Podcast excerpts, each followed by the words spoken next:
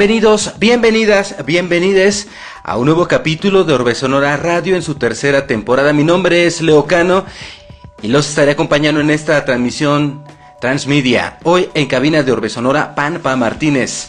Estamos transmitiendo por Radio Universidad en la ciudad de San Luis Potosí en el 88.5 en frecuencia modulada, Radio Universidad San Luis en el 91.9 en FM, en audio en línea por radio y televisión.uaslp.mx y por orbesonora.com. Simultáneamente tenemos un enlace por Instagram TV, por Facebook y por YouTube en las cuentas de Orbe Sonora, por lo que si no vieron desde el inicio este talk show o no terminaron de verlo, lo podrán hacer al instante de concluir la transmisión de este capítulo de estreno.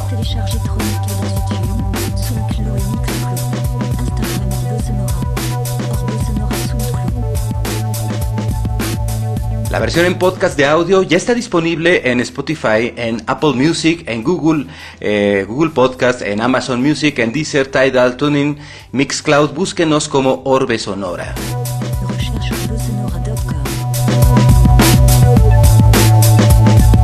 Saludos también a quienes nos escuchan por Underprod Radio en Comunidad Alemania, Comunidad Nueva York, California, Washington DC, Colombia, Mexicali, San Luis Potosí y Filipinas.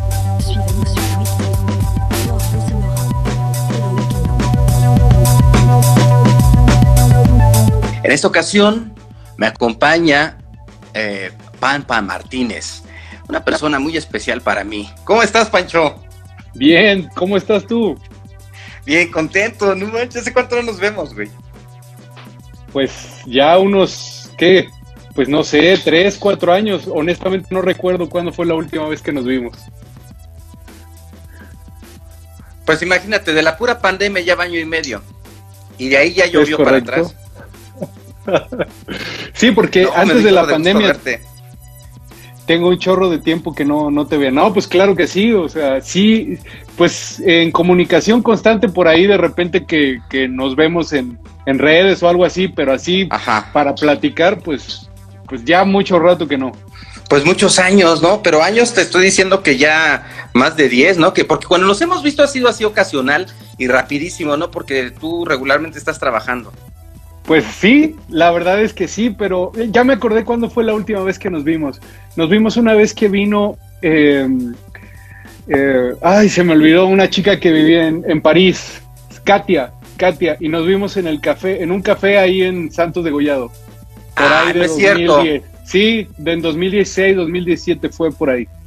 ¿Y después no te vi en algún lugar? No, ya no me encontraste en una boda con una mala compañía, oye. Nah, no es cierto. No, no debió haber sido. No me acordaría. Claro que sí, estabas con tu papá. Oye, ¿tú sabías, Tú, sabías que tú me pusiste Pancho? Pancho Yo sé, vamos a contarlo. Eh, o sea, tu, seudónimo es Panpa con N, porque, eh, bueno, e, este hombre y yo nos conocemos desde la universidad entonces tus mejores amigos, ¿no? Y entonces él se dedicaba al físico-constructivismo. Él, eh, en su niñez, era una persona con sobrepeso. Y obviamente esto le impacta a tal grado que dice, no, pues yo tengo que bajar, yo tengo que bajar. Y hizo algo admirable. logró no solamente controlar su peso, sino se dedicó al físico-constructivismo, participaba como, como físico-constructivista. y tú ibas a tomarme las fotos. Y yo era tu fotógrafo. Ajá. Era tu fotógrafo. Así de cuates, ¿no? Y fotógrafo desde el proceso eh, de, prepararte para irte al escenario, ¿no? Un ah, bronceado y todo un rollo. Entonces, ah, yo decía que se parecía a Pancho Pantera. ¿Por qué? Porque pues estaba bien mamey, porque está moreno y por cómo se peinaba. Y yo le, le Porque tenía cara de niño. Porque tenía cara Además de niño, tenías cara de niño. Tú lo sigues teniendo. Entonces, entonces, entonces era eh, el Pancho, Pancho Pantera, Pancho Pantera, Pancho Pantera, y se le quedó Pancho. Bueno, todo mundo lo conoce, muchos no saben cómo te llamas, piensan que te llamas Pancho. Correcto. No, el, Pancho, el Pancho Francisco. Ha pasado Francisco, generación tras generación y todo el mundo te dice Pancho, Pancho. No, el Pancho, la gente conoce como Pancho, nadie sabe cómo te llamas. Pero Pancho era tu apodo de Pancho Pantera. Entonces él, pues eh, hay, hay cosas que se nos, se nos pegan demasiado, ¿no? Que son ya demasiado parte de nosotros y él, su seudónimo, inclusive como fotógrafo, es Pampa, que es la abreviación de Pancho Pantera. Bueno, es que hay algo que, bueno, un poquito antes de eso, yo tengo un estudio, un estudio fotográfico. El estudio se llama Estudio Marzán, pero así, así empecé, empecé hace mucho tiempo.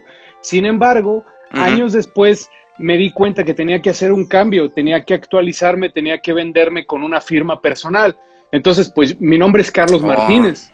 Yo me llamo Carlos Martínez. Entonces, pues en, en Carlos Alberto, ¿no? Carlos Alberto Martínez. En la escuela, en la primaria, había, incluso yo me acuerdo que había, yo era Carlos 3 o Carlos 2 en la lista porque había varios, Carlos. Entonces, una de las cosas que se me ocurrió cuando tenía que hacer un, un seudónimo es, pues, ¿cómo puede ser a un nombre que sea único? Pues el de mi correo, porque si tú te acuerdas, el Pancho Pantera derivó en Pampa. ¿Por qué? Porque antes los correos no los podías hacer tan, no podías hacer un correo enorme. Entonces lo abreviamos y le pusimos Pampa 23 y ese era mi correo y hasta la fecha tengo un correo que es así. Entonces, este, por eso se me quedó y dije, bueno, pues voy a utilizar ese seudónimo y finalmente, pues, eh, eh, nadie, ¿cuántos Pampas conoces? Pues para empezar, la, la, antes de la PEVA M, no N, entonces ya de entrada, ninguno, porque es, el tuyo es el único con N, eres el, el único NP con N en México, ¿no? Es correcto, pero porque en los, en los también investigué eso, ¿no? Se supone que en los apodos no hay reglas ortográficas, pero sí, este. Ah, no, no, no, no. Hubo quien también me dijo que no me pusiera eso. Me dice, no, hombre, así no la vas a hacer. O sea, no te pongas así porque eso no. Y me, me habían dicho que me pusiera Carl Matthew o una cosa así, o, cosas. Entonces, pues no, no, o sea, la verdad es que no. Pero, pues digo, eh, ya, ya te aventaste un chorro de intimidades que dices, híjole, esas no, no, haber contado. No, y no hemos empezado. Pero tú me dices, tú me dices que sí, que no. Porque no, pues, pues, que nos, conocemos de toda la vida. Eh, ¿Sabes? La idea sería pues algo que a la llegamos a eso. Bueno, de una vez. Ajá. ¿Sabes qué me latió? ¿Qué me llamó mucho la atención? En la universidad, eh, pues nosotros estudiamos ciencias de la comunicación entonces, eh, había un profesor, nuestro profesor de cine, que dice, yo no quiero verlos terminando la universidad, que terminen como... No, me acuerdo por ti, porque tú me lo remarcaste y me acuerdo por eso. Y dice, que yo no quiero que terminen la universidad y sean fotógrafos de bodas. ¿Sí? Entonces, así como que decir, ¿para qué estudiaste si fuiste fotógrafo de bodas? ¿Cómo te, cómo te acuerdas de esa, de, esa, de esa anécdota? ¿Cómo te acuerdas? Pues, pues porque es la base de ti y es tu programa. Entonces, entonces ocurre que eh, eh, el, campo de la comunicación en San Luis Potosí, como en el resto del país, está sobresaturado. Y siguen y siguen y siguen emergiendo este, eh, egresados de, de, las universidades en todo el país. Bueno, una vertiente de, para que alguien que se tenga que emplear eh, eh, pudiera tener estos ingresos era dedicarse a la fotografía. Pero entonces la fotografía era demasiado tradicional, o sea, no había una mayor aportación de comunicación. Era mal vista. Y, y, era mal vista, porque es, estudiaste para hacer algo que hacen los de oficio, pues obviamente si tú traes todo un expertise, si traes todo un desarrollo, si traes una licenciatura detrás de ello, pues entonces, pues tu, tu fotografía tenía que ser diferente. Y quiero contarles que en el caso de Pancho, él empieza a desarrollar una fotografía de eventos sociales diferente a lo que ya eh, se estaba haciendo. Y marca, él es, eh, no sé si él esté consciente de esto o, su sencillez no permita reconocerlo, no lo va a querer reconocer, pero él es uno de los pioneros de la nueva fotografía en San Luis Potosí. Todos estos fotógrafos que ustedes pueden ver en Instagram o que te hacen fotos con otra perspectiva u otro tipo de iluminación, Pancho es de los que iniciaron. Yo no me puedo decir que es quien inició, porque yo estaba desconectado del grupo de fotógrafos, pero sí sé que es una de las personas, si no es él quien lo inició, es uno de los primeros tres o dos personas, fotógrafos, que comenzaron a hacer esta nueva tendencia de fotografía en, en San Luis Potosí. Y eso pues llena de orgullo, ¿no? Está chido. No, pues sí, sí, la verdad es que, pero, pero sí hubo gente antes, ¿eh? O sea, igual hay, hay grandes amigos como Daniel Díaz, Daniel Díaz, Carlos Galarza, Eduardo de la Peña, eh, gente que empezó, eh, ya hay una, hay una chica que se llamaba Arodi, que diferentes, que empezaron con una tendencia, Arodi Sánchez. E, ella ya está en otra, anda en otras, anda haciendo fotos de familia y otras cosas, pero sí, eh, de alguna manera sí, sí, ellos, ellos sí empezaron y uno estuvo atrás. Te lo digo porque yo era de esas personas que veía su trabajo y decía, no, hombre, yo en la vida voy a lograr hacer algo así, ¿no? Sin embargo, eh, más adelante hubo la posibilidad de, entrar a capacitarse. Se abrió por allá del año 2010, 2011 esta nueva ola de los workshops, de la posibilidad de, capacitarte y, buscar ser mejor fotógrafo. Entonces, a lo mejor no soy, no tengo la facultad o la, la habilidad de hacerlo así de manera espontánea, pero si buscas hacerlo, hacerlo a través de, la dedicación y de estar ahí taladrando y, estar buscándolo y, pues no, no buscando necesariamente destacar, sino haciéndolo porque tienes esa necesidad de a lo mejor lograr decir algo, o sea, de, de buscar hacer algo diferente. Te lo digo porque uno, pues ya después de tantos eventos te das cuenta que siempre es lo mismo, lo mismo, lo mismo buscar hacer algo diferente de pronto es complicado. Oscar Espinosa, saludos. Ay, perdón, es que aquí me salió. Saludos, Oscar. Saludos, Eric, también. Oscar, gracias. Eric también dice que eres una gran persona y lo eres. Part, Part, saludos, Part. Luis, Luis Mario, saludos. Saludos, Sebastián, Sebastián Anaya, este, muchas gracias. ¿Por qué le vas a la América? Dice el Rayo. ah, este, eh, bueno, pues algún defecto tenía que tener, ¿no? Oye, mucha gente, gracias por la son tus gustos. Este, gracias por la sí, está bien chido, ¿no? ¿eh? Oye, pues cuando tú empiezas a hacer esta fotografía, cuando empiezas a hacer esta nueva fotografía, pues te, enfrentas a, ciertas... Eh, para empezar, tu actitud que decir, esto es lo mío y no me voy a sentir mal, porque pues no había por qué sentirse mal, pero estás abriendo una brecha junto con otros colegas tuyos, como lo estás comentando, ¿no? Espérate, pero no alcanzas, perdóname, perdóname que te interrumpa, que, perdóname que te interrumpa, pero es que no terminaste la anécdota. Nosotros, nosotros estudiábamos comunicación y nuestro maestro de cine nos decía, no los quiero ver cuando terminen de fotógrafos de bodas. Entonces, eh, yo, yo había montado, hace muchos años, había montado un stand en Plaza El Dorado con, mis, fotografías, con mis fotografías de boda. muy buenas, por cierto, ya en ese entonces. No, hombre, o sea, pues muy clásicas, ¿no? pero, pero, eran buenas, técnicamente estaban muy bien. eran diferentes ya. O sea, ya estabas en el nivel clásico, ya estabas en el nivel pro, güey, la de verdad. Pues estábamos, estábamos intentando, ¿no? Entonces, de repente a lo lejos yo veo, yo veo venir al maestro de al maestro de cine. Lo vi venir y me, me salió de aquí, no vayas a ser fotógrafo de boda. De aquí me salió, no vayas a ser fotógrafo de boda. Bueno, la anécdota, la anécdota es que yo me escondí, esa es la verdad, lo tengo que decir. Eh, cuando, cuando yo lo medí, ya cuando veí que estaba muy cerca por llegar, me escondí, me, no sé, me fui al baño o todo, con tal de no enfrentarlo, con tal de no encarar eso, que después yo te lo puedo decir, ha, ha hecho muchas cosas, me ha llevado a conocer gente maravillosa, me ha llevado a conocer lugares que jamás pensé que pudiera estar. Yo jamás pensé que iba a, a, tener la posibilidad de cruzar el charco por este trabajo y hacer un viaje a Europa sin gastar un solo centavo por esto, ¿no? Entonces, imagínate, ¿no? Es, es maravilloso o ha sido maravilloso para mí. Sí, entonces, eh, bueno, en este contexto, en ese momento en que tú estás eh, comenzando a hacer propuestas, tú le llamas fotografía tradicional, pero hay que ver este, de dónde a dónde es la tradición. O sea, quizá lo... Mm, vamos a llamar lo comercial de ese momento, pero muy bien logrado, ¿no? Porque no eran fotos chafas, o sea, ya estabas ya había cierto manejo de iluminación, ya había encuadres, era, era fotografía social, pero esa era bien hecha. O sea, eras de los pro. Y además dicen que pues cobras bien caro. Yo no sé. pues dicen, ¿no? O sea, dicen, pero, pero sí, bueno, no, el trabajo lo valía. no, no, no, no, no, no necesariamente eso, sino más bien, o sea, pues técnicamente que, cumpliera, ¿no? Pero no había una propuesta, no había un mensaje. Entonces, después pasó el tiempo y dices, oye, tengo la posibilidad de que, de que mi fotografía dé un, de un mensaje, ¿no?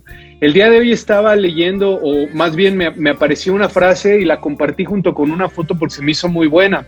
La fotografía trata de mostrar, trata más de mostrar ideas que imágenes.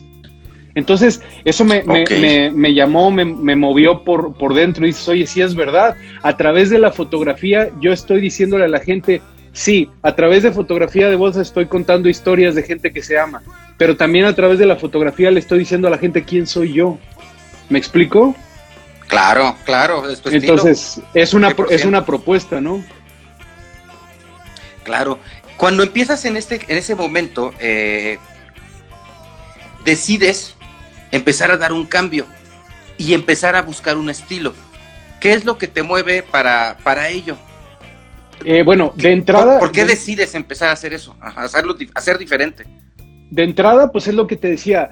O sea, yo tenía un negocio de fotografía y, sabía lo básico de foto y veía yo a estos grandes maestros que había en San Luis Potosí de la fotografía y yo decía, yo no puedo, yo no puedo lograr hacer fotos como ellos.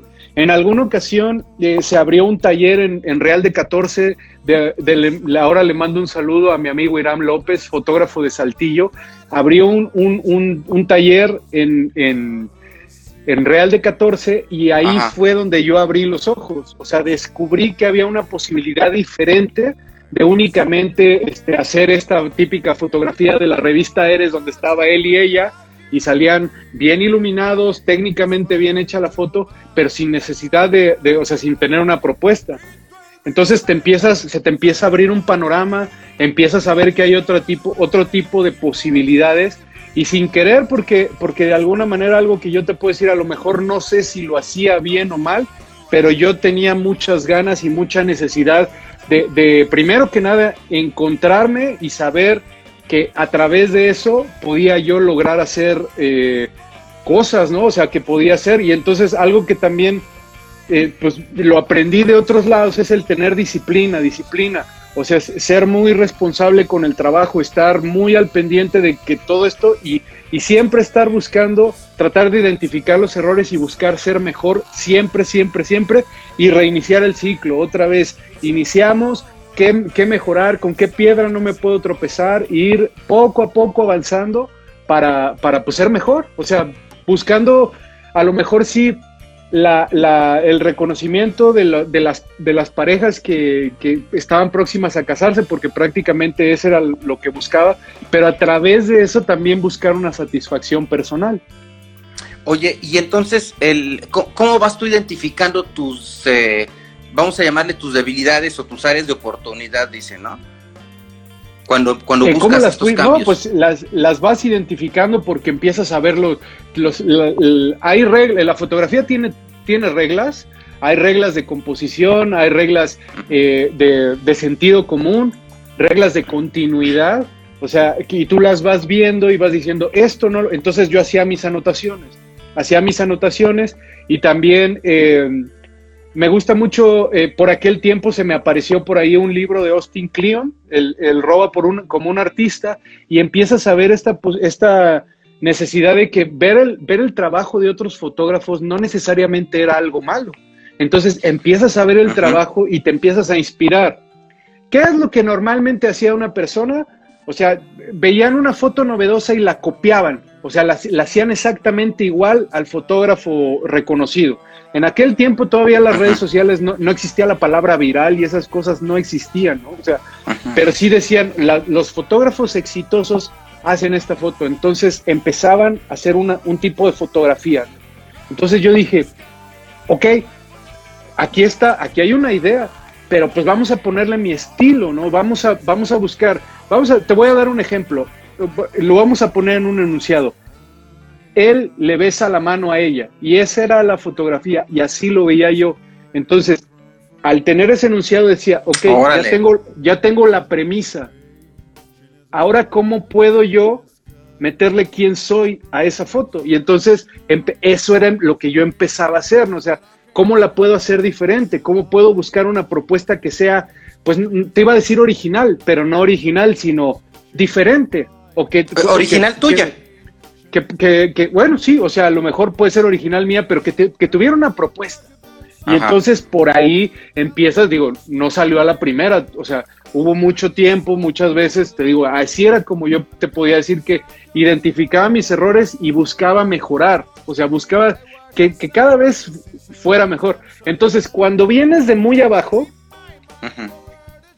cualquier cosita que vayas haciendo se nota así. O sea, cualquier, cualquier cambio, cualquier cosa se, va notando. Entonces, empiezas, empiezas a ver, y entonces estos grandes fotógrafos de los cuales te empezaba yo a, mencionar, pues de repente volteaban y de repente eh, había quien en algún momento me, llegué a encontrar a alguno de ellos y dice, oye, lo estás haciendo muy bien, oye, este, esto, eso está chido. Entonces, en una ocasión, el fotógrafo que yo más admiraba en San Luis, que se llama Daniel Díaz, a quien le mando un saludo, se acercó conmigo y me dijo, oye, yo te quiero ayudar, yo te quiero, eh, yo te quiero decir qué es lo que tú puedes hacer. Entonces, él me, él me invitó, me dice, lo que yo te recomiendo es que te, te, te inscribas a una de estas asociaciones a nivel mundial donde hay fotógrafos y ahí puede ser que si tu trabajo eh, llega a tener una mejoría, puede ser que empieces a conocer a, a que te puedes, que puedes encontrar clientes que valoren mejor tu trabajo, o sea, que clientes que no se vayan únicamente por el precio, sino clientes que se vayan por tu estilo. Y eso pues me empezó a llamar la atención. Ok, qué padre. Oye, qué padre, qué buena actitud, ¿no? Porque también eh, es muy común que cuando estás haciendo cosas que destacan empiezan las envidias y lo que hacen es empezar a hablar mal, empezar a hablar mal, pero pues hay gente que se siente menos en realidad, pero que alguien, alguien que tiene que tiene estas propuestas, a, quien tú admiras, que se acerca a ti y a ti te dice, oye, eh, me, te, puedes, te puedes ir mejor por este camino, además de su humildad, pues te aporta un crecimiento increíble, ¿no? Y es un ejemplo, ¿no? De las cosas que hay que hacer portarse bien con los demás y, aportarle lo que, lo que uno trae, ¿no? Mira, por aquí, aquí te están haciendo unas preguntas eh, en privado. Dice, ah, pues el Alex Cruz dice que cuál ha sido la mayor satisfacción que te ha dejado tu trabajo hasta el momento. Y Diego eh, Vitógrafo dice, gran abrazo, Pampa, tremendo profesional y excelente persona. Oh, muchas, muchas gracias, Diego. Eh, ya lo mencionaba, ¿no? O sea, tener la posibilidad de conocer lugares maravillosos, como eh, pues tuve la oportunidad de, realizar una boda en Holanda hace ya algún tiempo, ojalá hice, bueno, ahorita con este tema de la pandemia se, se, coartaron por ahí algunos proyectos que tenía para estar en Bremen, en, Alemania, sin embargo, espero poderlos retomar más adelante. Eh, pues conocer, eh, bueno, hacer una boda en mi ciudad favorita. Eh, mi ciudad favorita del mundo es Nueva York y tuve la posibilidad de que una pareja me llevó a hacerle su, boda para ahí y pues fue algo que, es maravilloso. Conocer a grandes personas porque no necesariamente solamente los lugares.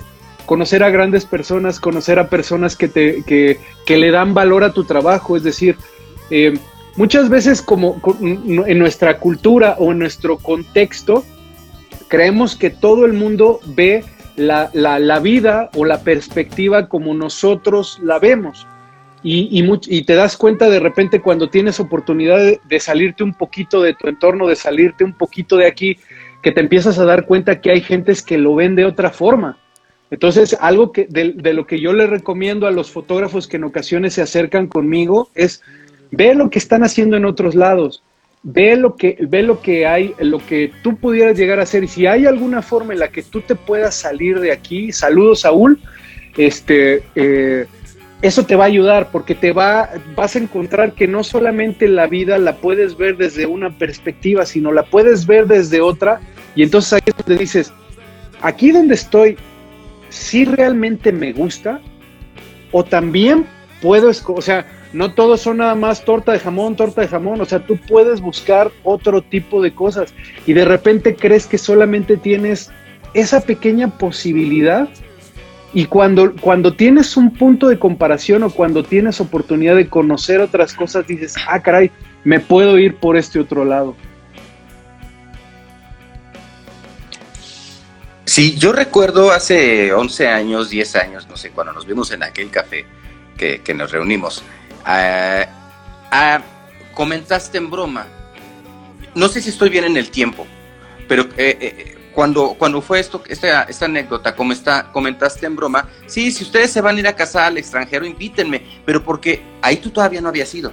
Y tenías las ganas, bueno, no, no sé si en esa reunión, pero cuando hiciste este comentario, no había sido. Y era como un sueño, era un sueño, ay, ojalá, ojalá que alguien me contratara para, para este, trabajar en el extranjero, ¿no? Al final trabajaste sobre ello y esto se ha dado de manera natural y más allá de decir, ah, me sale el viaje gratis para eh, el extranjero, es todo lo que conlleva. De entrada, como tú dices, quien te va a contratar es una persona con cierta sensibilidad, porque está contratándote por eh, tu propuesta, por tu estilo. Ahí ya es un perfil de cliente con cierta sensibilidad, que te va a dar un trato de, de una manera diferente que te está apreciando eh, la chamba que estás haciendo y te da tu valor. ¿no? Eh, ya de entrada, como dices, conocer a un, cliente con este perfil es otra onda. Es que, a ver, dos cosas. La primera, eh, ¿qué es lo que pasa? Que normalmente cuando tú tienes esas ideas que se salen del huacal, toda la gente te dice, no, no es posible, tú no lo puedes hacer, no lo puedes lograr. Eh, eh, o sea, tú escuchas en todos lados, trabaja para conseguir tus sueños y, dices, ¿realmente lo podré hacer? Entonces todo el mundo te dice, no, no es cierto, no se puede, no hombre, eso no se puede hacer, eso no es para ti.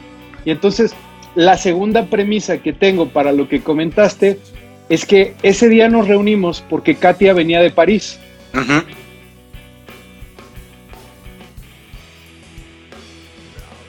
Yo sabía que Katia se iba a casar.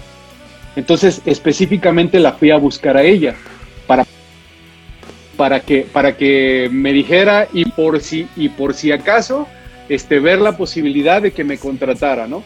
Y, eh, no se dio, no se dio porque desafortunadamente no necesariamente todas las cosas se dan a la primera oportunidad, pero era, era algo con, o sea, digo, en esa ocasión que coincidimos, andaba yo en búsqueda de conseguir ese, ese objetivo, ¿no?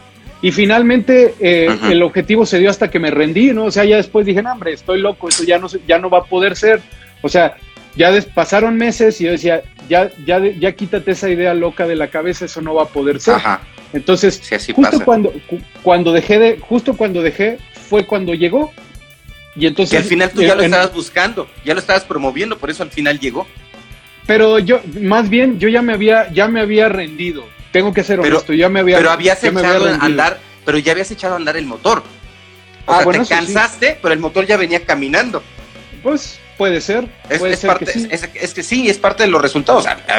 me han pasado experiencias similares en donde dices, no, hasta aquí porque esto no, no, va a funcionar, mejor le voy a dar por otro lado, pero no eres consciente que ya vienes a, ya echaste a andar la maquinaria y pues ya se va a haber un resultado. O sea, ya estabas haciendo que las cosas sucedieran, ¿no? Y finalmente se, se dieron. Y, a mí me empezó a dar un chorro de gusto cuando dije, órale, qué chido, lo está haciendo, está haciendo lo que él quería eh, eh, lograr eh, y se está divirtiendo porque lo hace por pasión, ¿no? Y, está haciendo aportaciones y está promoviendo una escuela de fotografía en San Luis Potosí, que eso es algo bien importante también, que más personas se atrevan a hacer sus sueños y ve lo increíble que ha pasado después de todo esto, ¿no? Porque si, usted, si este grupo de fotógrafos no hubiese iniciado con esta idea, hoy no habría el, movimiento de fotógrafos que existe en San Luis Potosí, egresados de licenciaturas.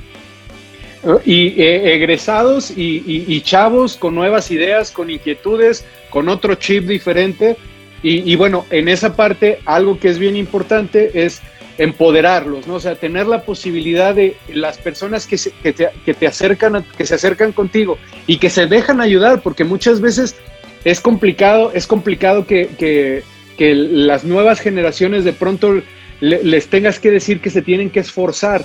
¿Por qué? Porque ahora la, tecnología es muy buena, nos, nos acerca a diferentes lugares, está logrando que tú y yo podemos estar platicando y haciendo esta transmisión.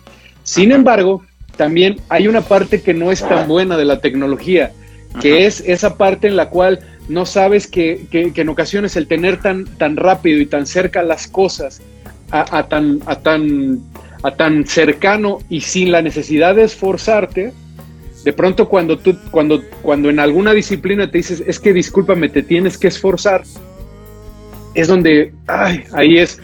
Y entonces también es una parte en la cual tú dices, uno como, como generación que ya vas dejando, que ya los vas dejando eh, que se vayan y que destaquen esos, esos, esos grandes fotógrafos que ahora hay en San Luis, de pronto dices, bueno, yo voy a seguir haciendo mi esfuerzo, mi lucha, porque pues finalmente de esto también eh, es de lo que vivo, eh, te, das, te das cuenta que pues de alguna manera de repente el, lograr unas, unas buenas fotos, el, hacer que la gente quede satisfecha con tu trabajo, dices, oye, pues quieran que no, aquí está este cuate que todavía este, anda dando trancazos, ¿no? Entonces es importante. Todavía. O sí, pues digo, yo ya no me siento, yo ya no me siento como, como, como tan joven o como muchos chavos que yo veo y que, con los cuales coincido en los eventos y que de repente los veo y no inventes, estos chavos realmente traen, traen nuevas ideas, traen, es una nueva ola de fotógrafos la, la que ahora hay en San Luis.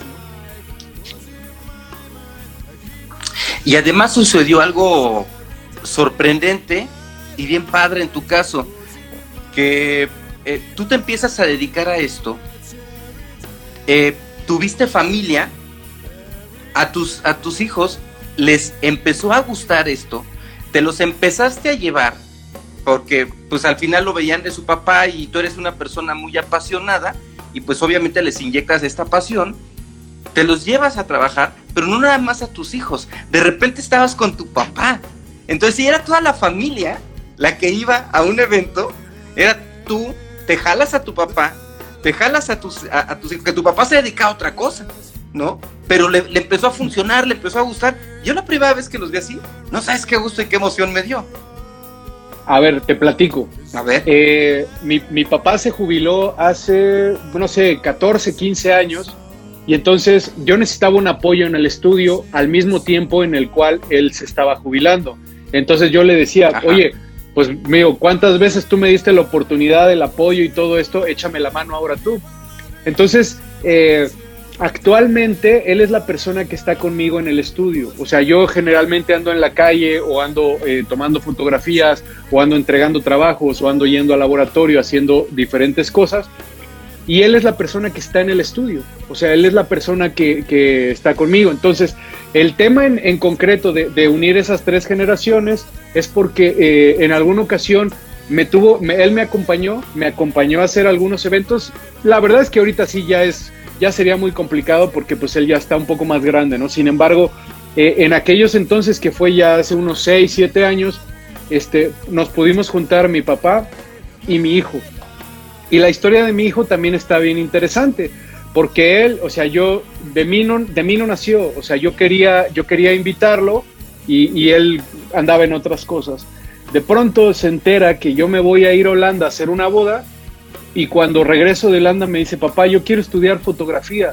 ¿Por qué? Porque yo quiero, yo, yo quiero buscar, yo quiero, yo quiero viajar y quiero que eh, conocer el mundo así como lo estás haciendo.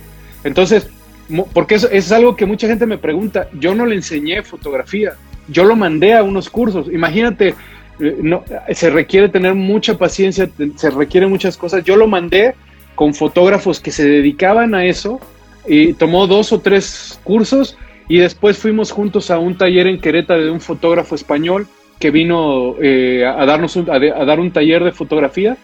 Este, y, y así, yo solamente le he dado ciertos tips, ciertas cosas, pero la verdad es que él fue el que eh, hizo su trabajo, o sea, su lucha y está ahí.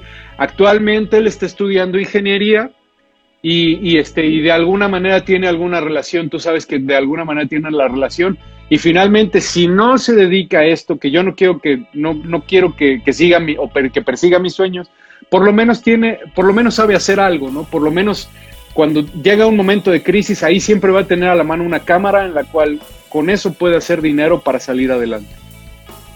Claro, y bueno, eh, regresando un poquito a, es que eh, eh, lo planteas, pero implica mucha con muchas referencias. Cuando tu papá empieza a trabajar contigo, tu papá no hacía fotografía, ¿o sí? No, no, no, no, no. ¿O empezó de cero? Fíjate. Sí, y, empezamos a hacer cosas diferentes. ¿Por qué? Porque, a ver, la foto, yo, yo siempre decía que la fotografía era, era algo artístico, que así como, como, como lo comentábamos, que era una, una disciplina, un arte. Y mi papá hacía ciertos retoques, así como ya sabes, ¿no? El, el, Cristo que abría y cerraba los ojos, así, que, le dabas vuelta a la edición.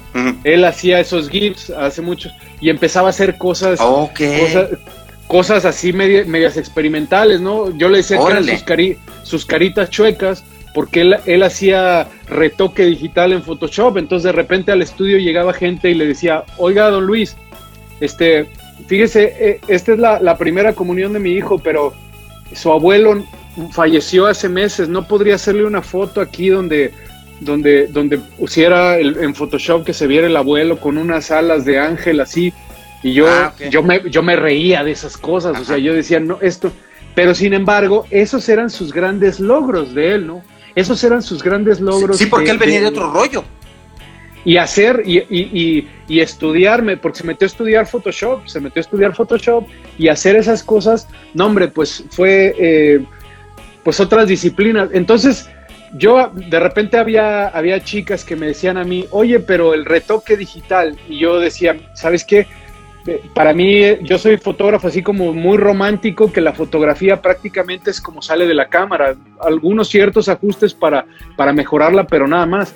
Entonces de repente cuando me de que, oye, que ayúdame un poquito, que quítame esto, que ponle el otro, oye, ¿sabes qué, don Luis? Ahí te va. Entonces, de alguna manera empezamos a trabajar y a hacer mancuerna y él a hacer sus cosas, por ejemplo, todo lo que es fotografía de identificación en el estudio, de pasaporte, de visas, de todo ese tipo de cosas, él las hace en el estudio. Y yo solamente hago eh, sesiones de, de retrato editorial y este y pues pues estar entregando y estoy fuera del estudio mucho más tiempo de lo que él está. Entonces es una disciplina que él tuvo que desarrollar de cero y que también, ojo, yo no se le enseñé, ¿eh? o sea, él tuvo que aprender por su, porque él veía un mercado, él me decía, oye, si también podemos hacer esto, también podemos hacer, pues digo, adelante, yo no te voy a decir que no, aquí está el estudio, y si tú crees que podemos diversificarlo, si podemos ampliar lo que para dar una mejor atención, pues lo hacemos. Y así es como hasta la fecha te puedo decir que mi padre que tiene arriba de 75 años trabaja conmigo y estamos muy de la mano y estoy muy agradecido de que pueda, de que pueda seguir.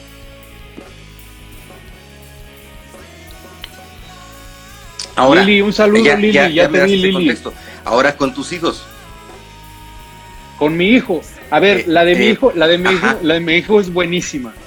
eh, a ver. Mi, mi hijo este, comenzó y empezó a, esto que te decía, se fue a, estudiar, se fue a estudiar y regresó conmigo, entonces yo lo único que le decía, el buen fotógrafo sabe dónde pararse, entonces antes de, que, te, que te puedas acomodar, busca y decide dónde te vas a parar para tomar esa gran foto que estamos esperando. Entonces, eh, se empezaba esta, esta nueva ola del fotógrafo, del segundo fotógrafo en el evento que, acompañaba al fotógrafo principal. Y entonces él empezó a trabajar conmigo. Como eh, explícanos para los que no sabemos, para los que no sabemos de eso, ¿qué es el segundo, qué es la segunda cámara? ¿Qué es el segundo fotógrafo? Ok, pues eh, normalmente a una boda que tú conocías hace mucho tiempo, iba un fotógrafo y después una persona, una persona de video y una persona de foto. Así era como yo hacía el trabajo hace años, ¿no?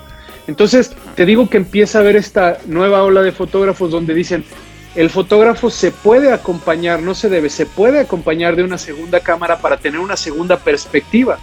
Y aquí es donde viene la anécdota. Yo no sé cuántos eventos me aventé solo, o sea, siendo yo el, fotógrafo. Y en una ocasión te decía que yo le decía que el buen fotógrafo sabía dónde se tenía que parar, dónde, dónde acomodarse. Entonces, en un momento el del problema fui yo. Estábamos directamente, estábamos directamente en un, en un templo donde yo quedé tapado entre dos padrinos en un, en un lugar muy, muy, este, muy estrecho y, este, y, y, yo lo estaba buscando, no lo encontraba, yo decía, estoy en un problema. Entonces de pronto lo veo, de pronto lo veo a cierta distancia colocándose en el altar en el altar exactamente frente a los novios en el pasillo de la iglesia y le hago, y, no sé cómo lo vi, que le dije, ahí, o sea, le dije, ahí, quédate y tómate. Yo ya no tenía la posibilidad de tomar las fotos, ¿Por qué? Porque me, quedé y me, tocó un sacerdote que no me permitía moverme. Entonces yo tenía un pésimo ángulo, quedé atrapado. Entonces lo vi y decía, él está limpio, está en un lugar, tiene todo para hacer las fotografías. Y yo te lo juro que decía, Dios mío, que las tenga, que las tenga, porque si no aquí estamos en un problema, ¿verdad? Terminó, terminó la ceremonia, eh, obviamente salimos del templo y le digo, dime que tiene esas fotos, dime, dime que tienes esas fotos, que están enfocadas, que, ¿por qué? Porque yo me perdí el, el mejor ángulo. Y me dice, ten, pues velas. Y entonces lo vi, él es una persona como de un templo, o sea, no es, no es tan expresivo ni es tan, no es como yo, es, es una persona fría. Entonces de repente veo sus fotos perfectamente encuadradas, ahí estaban todos los momentos, ahí estaba todo y le dije, hijo, ya puedes ser fotógrafo, o sea, ya lo que, de lo que siga para aquí, para arriba, ya va a ser decisión tuya, pero lo básico ya lo pudiste hacer, que es controlarte, no estar nervioso y no perder el momento. Entonces, también es algo que es importante. Yo tuve la oportunidad de trabajar con, muchos fotógrafos porque se, se acercaban me, decían, dame la oportunidad de ir de tu segundo y, aprender, adelante. Entonces yo les decía, pero voy a buscar de tu trabajo a ver cuál fotografía me sirve para entregárselas a mis clientes. Y empezaba a ver el trabajo de gente y decía, ay, no, fatal, fatal, fatal. No me gustaba, no me gustaba y, de repente empezó a llegar incluso gente que ya se dedicaba profesionalmente a la fotografía a pedirme que si podía estar conmigo y, adelante, acompáñame. Yo veía su trabajo y decía, no, no, no, no, no, no, no me gustaba y usaba una o dos fotos.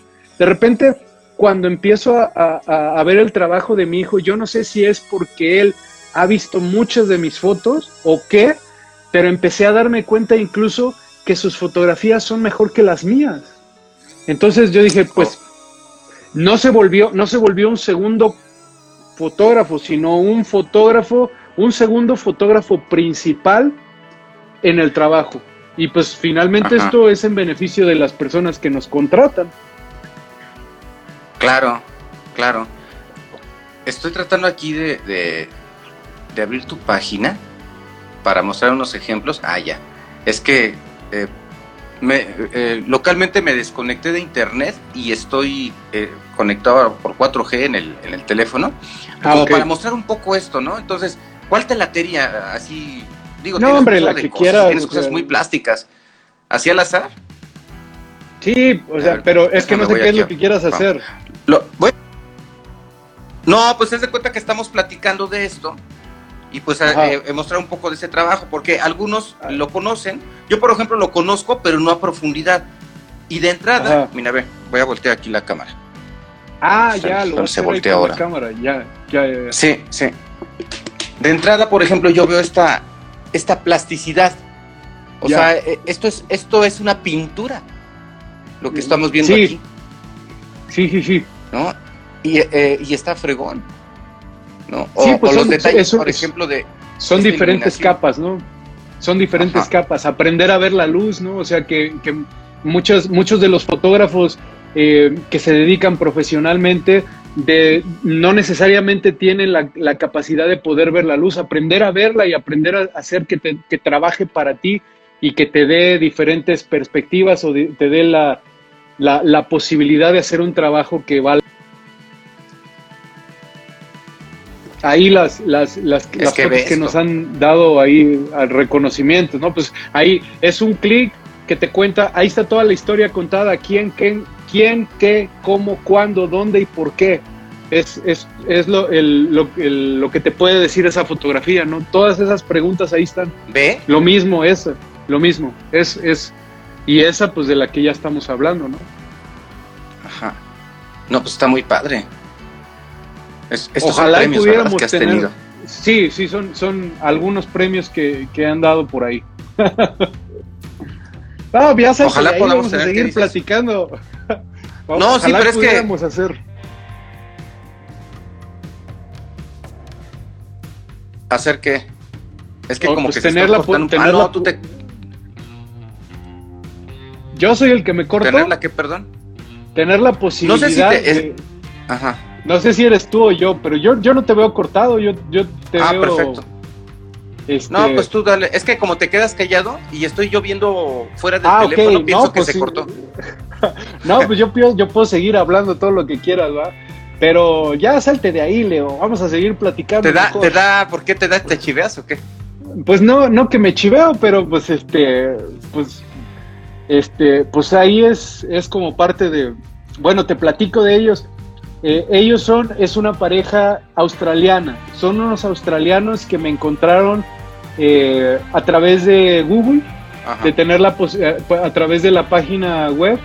Este, una de las cosas que me apasiona es la, el SEO, el posicionamiento, y yo nunca, no, no creía que una pareja que actualmente radica en, en, Australia podía, podía yo llegar a ellos, y resulta que ella es mexicana, pero radica actualmente en Australia, y, me contactaron desde allá para, porque se venían a casar a Querétaro. Entonces, tener la posibilidad, lo que te mencionaba hace rato, de, tratar con gente que, que, no necesariamente es eh, igual a ti, que, le da un valor a tu trabajo, eh, que, no necesariamente todo se trata de dinero, ¿verdad? O sea, no todo es necesariamente eh, cuesta mucho, cuesta poco.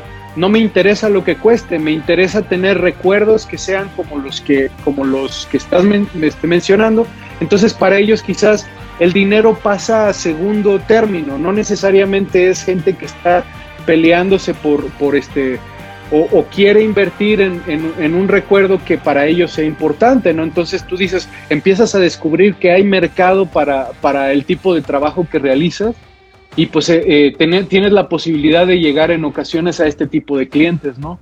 Eh, que para mí es maravilloso y que te da tanto tanto gusto poder trabajar con personas que, te tratan como un artista, ¿no? O sea, que te, que le dan un, que te dan un lugar este, como, como un artista eh, para lograr hacer este tipo de trabajo, ¿no? Y, estar con ellos en, en, el día más importante de sus vidas y contar, contar su historia, hacer un documental de todo lo que sucede en el día más importante de sus vidas, pues imagínate.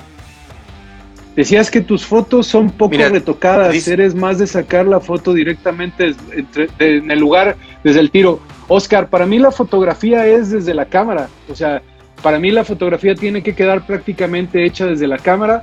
No te voy a decir que no, a lo mejor sí acentúo algunos colores, acentúas los colores, eh, un poquito de contraste, un poquito de, mejorar el enfoque y listo, o sea, la fotografía no, no, no, no requiere nada más Ahora hay muchas tendencias, bueno, a lo mejor un blanco y negro, ¿no? Que, que, se te le puedes quitar el contexto y, dejar que la, que la fotografía sea más dramática, ¿no? Que te diga algo, algo diferente.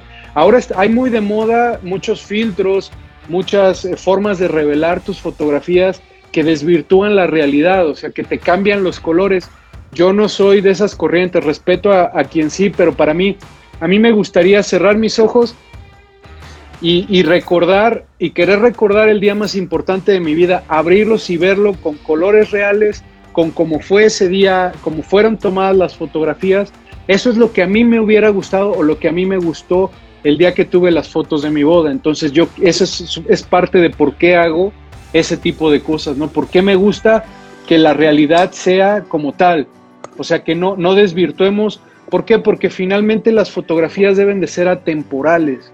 O sea, una fotografía de bodas, y sobre todo una fotografía de bodas, debe de ser atemporal, no debe de haber eh, que tú la puedas reconocer en el tiempo. Ah, mira, este era como se revelaba en el 2004. Esta pareja se, se casó por ahí del 2008, porque el tipo de revelado es como de esa época, ¿no? Como lo que estaba de moda. No sé si han tenido oportunidad y si no, métete a Instagram y ponle hashtag wedding photography y te vas a dar cuenta de que encuentras una paleta de colores café con rojo, como rojiza, que ahora es lo que está de moda, ¿no? Y a mí no me gusta seguir necesariamente ese tipo de modas, sino mostrar en fotografía de bodas cómo fue el día más importante para esa pareja. Eso es para mí más importante que estar como que en la moda o como que seguir la tendencia de lo que está haciendo todo el mundo, ¿no? Espero haber contestado tu pregunta, Oscar. ¿Y sabes qué es lo padre de, lo que le contestas a Oscar? Que mm, bueno, para mí, yo no soy fotógrafo, pero soy un aficionado a la fotografía y al Instagram lo uso para relajarme y sigo muchos fotógrafos. Y hay tendencias, ¿no? Entonces la tendencia existe, pero tú estás en un momento en que dices, em, está padre, eh, lo separo de mi gusto, lo respeto, cada quien, pero mi línea va por acá. Y eso es súper válido. Mira, por acá hay otras preguntas. Te dice este Coqueta, muy enriquecedor todo lo que comentas, Pampa Martínez, un placer conocerte. Adrián Revila dice, excelente persona y profesional de la lente, el gran Pampa. Diego eh, dice, gran abrazo Pampa, tremendo profesional y excelente persona. Te quiere mucho la gente, ¿eh? No, muchas gracias y saludos a todos, a las personas que no me conozcan y a los que sí me conocen, aquí estoy a la orden. Sí, como, como mencionábamos, o sea, para mí algo que es bien importante es el apego, o sea, la fotografía debe de perderse en el tiempo. Entonces, eh, si tú, te, si tú pones, te pones a ver a, Cartier o a los grandes fotógrafos, te das cuenta eh, que, que esa fotografía es buena en este tiempo y en aquel tiempo. O sea, las fotografías pierden temporalidad. Esa fotografía que te gustó mucho, es buena, o sea, debe de gustar hoy y en 5 años, en 15 y en 20. órale, no había pensado eso, ¿eh? O sea, claro, deben, claro, claro, 100%. Si eso trasciende, o sea, es que hay entre los fotógrafos hay un gran debate que si nosotros somos prestadores de servicio o somos artistas. Nosotros, yo creo que somos prestadores de servicio porque estamos en el día más importante de unas personas. Eh, pero solamente es para ellos. Entonces, si de ese, de ese total de fotografías tú puedes encontrar una o dos, sacarla de, sacarla de, su, de su colección y colgarla en tu, en tu, en tu portafolio y que, es, y que más personas admiren esa fotografía, entonces para mí eso ya se convierte en arte. O sea, ya cuando tú trasciendes de que, ¿por qué? Porque este, puede ser que las fotografías no todas sean buenas, pero finalmente se van a gustar porque son ellos, son ellos dos. Entonces imagínate, son ellos dos vestidos de manera elegante, en, su mejor momento, eh, enamorados, pues obvio que les va a gustar tu trabajo. Entonces, si tú tienes la posibilidad de sacar una fotografía de ahí, sacarla y que otras personas vean esa fotografía y les guste, entonces ahí es donde yo creo que eso sí lo puedes considerar como arte, porque estás dejando de únicamente agradar a esas personas que te, que te, contrataron para, para su gran evento, ¿no? Es, digamos, esa, esa diferencia, ¿no? Ok, y, hablando del equipo, pues yo te conocí trabajando con Nikon, pero actualmente estás eh, utilizando ya otras marcas de cámara por otras posibilidades que este, te está dando. Nikon, por, eh, bueno, para empezar, Nikon era como que una, una marca que muchos fotógrafos reconocían, pero a veces por snob o por estatus, ¿no? En tu caso creo que era por la manera en cómo lo vas eh, utilizando, ¿no? Por las posibilidades que te da Nikon contra Canon en su momento, por ejemplo. ¿Cómo, cómo, te da esta exploración, este gusto por, por Nikon? Eh, ¿Por qué la preferiste frente a Canon? ¿Y a qué te estás enfrentando ahora que la tecnología se ha diversificado que ya una marca te puede aportar algo más a la marca que regularmente eh, usas. Por allá del inicio de esta, de esta década, perdón, o de los 2000 eh, yo encontré en internet un fotógrafo que se ya pasaron 20 años. sí, eh, encontré a, un fotógrafo que se llama Ken Rockwell. Si no lo conocen, googleelo, su trabajo es bueno. Ken Rockwell y, tiene una página muy, muy em, educativa de fotografía, incluso tiene muchas ligas eh, eh, de diferentes análisis que hace de lentes. Y yo me acerqué a él y le escribí, le dije, oye, este, me gustaría una cámara, me gustaría comprar una cámara, ¿cuál me recomiendas? Y en aquel entonces él me recomendó la Nikon D200, que era una cámara que hoy pues es, obsoleta, ¿no? no es de, sensor, eh, era de sensor recortado, eh, con las limitantes de aquella época, me parece que era como de 12 megapíxeles, no sé. Y eh, sobre todo el, sensor que era muy recortado, era, era recortado y, ahora ya todas las cámaras deben de ser de sensor completo, por lo menos las, de, las de fotografía de boda. No, bueno, entonces empecé a trabajar con Nikon y soy Nikon, eh, una por, porque así comencé y esa fue la recomendación que me dieron, y otra porque después empecé a comprar, pues obviamente lentes, te empiezas a hacer de un equipo y pues después te vas dando cuenta que ya tienes 10, 12 lentes de, diferentes este, milímetros y te, y te das cuenta que, que, pues ya me sigo por ahí. Hace como 5 o 6 años, varios de los fotógrafos que yo admiro comenzaron a, a, migrar a Sony, porque Sony finalmente te das cuenta que salió por ahí una publicidad que decía, hey chicos, nosotros somos quienes les hacemos los sensores, o sea, eh, Sony hace los sensores, hace los sensores de Nikon. Entonces, yo empecé a buscar y empecé a, me compré una, una cámara Sony para ver qué, si realmente era, y no, no me sentía a gusto. Hace, todavía hace un año tenía, tenía yo Sony y finalmente las vendí, las vendí porque no, porque no, no me acostumbré a, no, había hay ciertas cosas. Para mí hay, un, hay una situación que es muy importante y es el enfoque. Hay, una cámara de, Nikon en particular que es la Nikon D750, que es, un, una pistola, o sea, pum, pum, pum, pum, o sea, tiene un enfoque bien preciso que hasta las nuevas cámaras que ya no traen espejo, las mirrorless, no han podido tener la, la posibilidad de llegar a lo que hace esa cámara. Entonces, yo tengo cámara, o sea, bueno, ahorita trabajo con tres modelos diferentes. Yo trabajo con una Nikon D600, con una Nikon D750 y tengo la Z5. Y cada una de ellas la uso para diferente. Es como, pues no sé, ¿no? Eh, yo escuchaba a Rabindranath Kano que nos, que nos platicaba de las disciplinas. Es como un chef.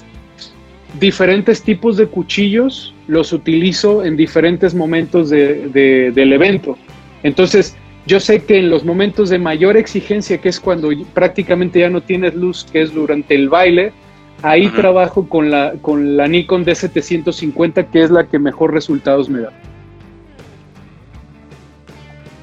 Ok, y, entonces tú trabajas con la cámara automática, manual, o el foco lo utilizas eh, eh, automático. ¿Cómo haces esta combinación de, de, de setting? Porque yo soy de la escuela donde aprendí con una, fíjate, yo aprendí fotografía con una Camil, una Pentax Camil, con exposímetro me, tomabas, me, tomabas me tomabas fotos a mí. ah, te tomaba fotos con una Minolta, este, que, era ah, electrónica, análoga. Ya. Pero, ya. ajá, pero, antes de eso, antes de eso, mi primer cámara que era prestada era, era una Pentax Camil, que el exposímetro era de aguja y todo, pues obviamente totalmente manual. Yo siempre estuve en contra del automático. Entonces, ¿por qué me gustaba ese exposímetro? Porque yo, eh, al estar moviendo mis, eh, mis, ajustes en mis lentes, mi obturación y, eh, esto, el aguja estaba así, ¿no? Entonces yo, ta, ta, ta, ta, rápido, rápido. Y tomar fotos de concierto, que sabes que hay cambios de iluminación con esa cámara, me curtió como no tienes idea, siendo yo aficionado, ah, porque yo no me dedico a la fotografía, pero me encanta la fotografía y me apasiona la fotografía. Entonces eh, yo soy de la idea de que todo es en automático, todo es con los dos ojos abiertos, tienes que buscar tu posición, tus dos piernas abiertas y tus, y tus brazos son los tripiés. ¿Por qué? Porque antes no existían las velocidades de obturación que hoy existen y tenías que forzar, tenías que forzar el, el, ISO de la cámara y eso te granulaba la imagen, pero tú sabías de origen desde el momento que ibas a tomar la foto, si querías tu imagen granulada, por efecto que tú querías darle o la necesitabas por las condiciones de iluminación. Entonces yo vengo de esa escuela. Después eh, tengo la Minolta. Es la única cosa que he vendido en mi vida por necesidad de dinero fue mi cámara fotográfica y no sabes cómo me dolió. Porque yo en mi vida he vendido algo por, por, por, necesidad, no porque no la tenga, eh, eh, sino porque pues, siempre trato de organizarme para que no ocurra esto, pero fue un momento difícil ese. Me duele, me duele recordarlo, hasta siento feo recordarlo, y decidí que yo no, iba a volver a comprar una cámara hasta que un teléfono, es, eh, eh, así lo veía yo, no tuviera una buena cámara para poder seguir eh, tomando fotografías, porque yo al no dedicarme a eso, pues no necesitaba una cámara que además iba a ser estorbosa y riesgoso que te asaltaran, ¿no? Cuando los teléfonos empezaron a tomar ya fotografías que no eran las VGA, que eran otros, dije, bueno, creo que ya puedo invertir en un teléfono para diversión personal, tomar fotografías. ¿No? Que obviamente es una cosa bien diferente, el teléfono y la cámara, pero para mí, por ejemplo, como aficionado, pues me encanta hacer fotografía de, celular, pero a ver, eh, vámonos al, origen de esto. Déjame, déjame hacerle ahí, eh, hablaste de algo que es bien importante y a las personas que nos están escuchando les quiero hacer esta recomendación. Si a ustedes les interesa saber cuál es la diferencia entre una cámara fotográfica y un celular, el mejor celular, métanse a Google y pongan tamaños de sensores y no se vayan a las búsquedas, váyanse a, las, a, la pestaña fotografía. Ahí van a encontrar una, una gráfica en particular que te pone el tamaño del sensor. Lo más importante de una cámara no son ni los megapíxeles, ni las pantallitas, ni la pila, ni la velocidad. Lo más importante en una cámara fotográfica es su sensor. Entonces te das cuenta que el sensor de, las cámaras fotográficas miden 35 milímetros o más, dependiendo de la cámara, porque también está el formato medio, y te das cuenta que, los, los em, ¿cómo se llaman? El sensor de un teléfono celular es de menos de, de, una pulgada. Entonces, no hay punto de comparación. O sea, finalmente las fotografías... Y el cuerpo, la distancia del cuerpo también. Eh, la, la, la, nunca, nunca el lente, a menos, bueno, salieron unos lentecitos que, le, que, les montas a los teléfonos, ese tipo de cosas son interesantes, pero nunca va a haber punto de comparación cuando tú, o sea, lo importante es para que los fotógrafos, te los celulares te resuelven este, la necesidad diaria, ¿no? Y si no fuera así, pues no, no, no fuera tan famoso lo que cada quien puede hacer ahora con un teléfono celular. Pero ya hablando de lo que es el trabajo profesional, o sea, en, es imposible, o sea, sí, sí ha habido experimentos, hace poco estuvo Lubeski con el nuevo celular, con el nuevo iPhone haciendo, haciendo algunas cosas, cine. y sin embargo te, está tratando de hacer cine, y sin embargo la gente normal lo ve, lo ve, pero las personas que tenemos ojo fotográfico te das cuenta de que dices, sí, pero cuando, cuando venga una situación de, de, sobre todo de falta de luz. Claro, claro. O sea, ese, pues, ese ejemplo. Tu teléfono va a ser visco. Claro que, que, que eh, dices, tengo un teléfono de 50 mil pesos. Sí, pero en equipo de iluminación tienes ocho veces más ese costo, ¿no? Diez veces más ese costo. Por eso te está quedando así. El sensor, es algo tan sencillo, el sensor. Entonces, mientras haya luz, mientras sea de día mientras no haya esa, ese problema, no, vas a, no, vas, no va a haber, tus fotos van a ser espectaculares, incluso muchas de ellas mejor que las de una cámara fotográfica, porque los teléfonos se han, se han buscado mucho emular la vista, la vista de los ojos, entonces se ven más ah, realistas del, del, ojo humano, se ven más realistas directamente desde la cámara, pero cuando la luz se vaya, cuando trates de hacer una foto de noche cuando trates de que no se te vaya a ir un momento, pues vas, a, vas a patinar, porque, el, o sea, no vas a tener la misma posibilidad de llegar a esa fotografía como lo pudieras hacer con un cámara y un buen lente y un buen equipo de iluminación. Oye, y, todo esto al, principio yo te, lo ponía como marco cuando te decía que cuando aprendo fotografía es en la vieja escuela con los fotógrafos de periódicos en Ciudad de México eh, y, el, tema del manual y el automático, ¿no? Hoy las cámaras también te dan la posibilidad de hacer una combinación, por ejemplo, el foco. Yo soy así eh, en contra de cualquier cosa automática, pero esa es mi formación, esa es mi escuela. ¿No? Entonces yo veo que alguien utiliza algo en automático y a mí se me hace eh, eh, eh, como un sacrilegio porque digo, estás limitando tus posibilidades creativas en el uso que tú le quieras dar a una fotografía. Obviamente, si estás haciendo una fotografía de instante, que dices, si, si, en lo que me tardo, que son segunditos, no. ¿sabes? Para, para captar el momento, no la voy a hacer en manual, por muy bueno que sea porque tienes que girar y hacer cosas rápidas, ¿no? Eh, y, va a haber momentos son en, manual. te pueda ayudar. Son en manual. Sí, todas. Qué fregón. Y eso, pero eso, pero eso, estoy, eso en, estoy en lo correcto entonces. Déjame, déjame te digo, pero déjame saludar a, Tania Venegas, a Fe, saludos, este, saludos. Oye, eh, a ver. Fue Model Eleane. Elian, hola Eliane. Este, eh, todas las fotos son en manual, todas. Entonces, lo que sí te voy a decir, te voy a pasar el tip. Eh, tú tienes que tomar, o sea, la, fotografía son tres: velocidad, apertura y, e ISO. Son los, son los, los básicos. Entonces, de antemano, decide dos. Vamos a suponer, dependiendo, en exteriores un ISO, un ISO nativo pudiera ser 400, en interiores un ISO nativo puede ser 1600. O sea, digo, no son, no son ISOs digitales, son ISOs nativos que te da la cámara. Entonces puedes trabajar en un ISO 400 en exterior y, decidir eh, qué es lo que quieres hacer. Irte por una velocidad o irte por una apertura de diafragma. Entonces, ahí te va.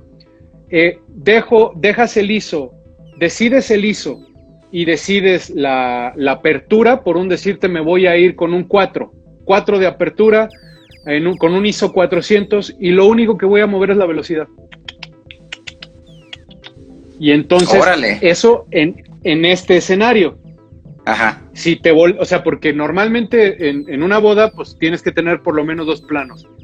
Padre, novios, padre, novios. Entonces, en el plano padre hay una luz y en el prado novios hay otra luz. Entonces, pues te vas a los novios y nada más mueves para que el exposímetro se coloque. En mi caso, a mí me gusta que sea unos tres pasitos abajo del medio para que tengas un contraste y puedas recuperar luces. Unos tres pasitos abajo, ahí. Y, y volteas con el padre, mueves otra vez la velocidad o la apertura. Solamente mueves una. De esa forma es como se puede hacer únicamente manual. Ya les pasé el tip, chavos, ¿eh? para que vean que no nada más estamos aquí platicando. Es un tip que pueden utilizar ustedes. Definan dos, velocidad, velocidad e ISO y muevan, sol, perdón, eh, apertura e ISO y solamente muevan la velocidad, pero siempre tómenlas en manual, siempre. Eh, pues es que si tienes un equipo, lo vas a desaprovechar si lo haces automático, ¿no? Es lo, mira, yo no, eh, yo soy así de, de, esa escuela, o sea, eh, video o fotografía va en, en, manual, porque, porque tú tienes que tomar la decisión de lo que quieres. Es, es, tu rollo, es tu estilo y la decisión es tuya. Y lo que quieras hacer lo tienes que decir tú, no la cámara, ¿no? y, el, y, lo otro, em, los ojos. Igual al venir de, de una escuela de, de fotoreporteros, eh, me enseñaron a tomar fotografía con los dos ojos abiertos. ¿Por qué? Porque se te puede atravesar eh, algo sencillo como una persona a tu, a tu disparo, dos, que te quieran robar la cámara, tres, que si estás en medio de una trifulca alguien te tire, ¿no? Entonces es las piernas abiertas, tu, tu brazo apoyado como tripié y los dos ojos abiertos y me acostumbré, pero he visto que es muy común que hay mucho fotógrafo, no sé cuál sea tu, si es tu caso, que cierran siempre un ojo cuando, cuando toman la fotografía. Yo sé que se puede tomar las fotografías con, los ojos abiertos, porque yo tomo la fotografía de toda mi vida, no soy fotógrafo, pero nunca voy a cerrar un ojo porque así me acostumbré. ¿Qué onda con eso? Cuando, cuando empezaron a ir los fotógrafos a, echarme la mano, eh, una de las cosas que empezaron a hacer es a tomarme fotos también a mí. O sea, eh, yo no tengo fotografías, tengo muy pocas fotografías mías trabajando, porque pues, pues, yo siempre iba a trabajar solo y nadie se iba a molestar por tomarme una foto. Entonces, eh, alguno de estos, de estos eh, colegas eh, me tomó, me llegó a tomar una foto y ahí fue donde descubrí lo que dices. Yo hago esto, tapo con esta cam con esta mano, tapo, pero, o sea, la pongo encima del cuerpo de la cámara pero al mismo tiempo estoy tapando mi ojo y con eso estoy disparando. No quiero que nada me impida en lo entre lo que estoy viendo y en lo que puedo lograr. O sea que para mí es, yo sí cierro totalmente el círculo. Obviamente, pues lo quitas y volteas a ver, ¿no? Porque, pero sí para mí es algo muy importante centrarme en lo que estoy haciendo. Yo soy, yo tapo con esta cámara, tapo el, el con esta mano topo, tapo mi ojo y la, y la cámara y, esta, y este ojo es el que está viendo, el lado derecho, el, ojo del lado derecho. Fíjate, ah, yo no puedo. Así es en mi caso. O sea, no puedo. Pues, ahora tengo que tener los ojos abiertos porque ya me acostumbré. Las cámaras nuevas, Leo. Y concentrado, obviamente.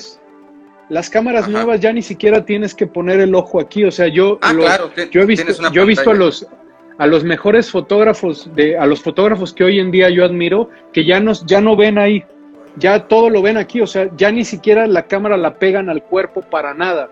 Ya no, ya, o sea, escuchaba uno de los fotógrafos que yo admiro que se llama Jorge Romero, sígalo en Instagram, excelente fotógrafo de bodas y un gran amigo.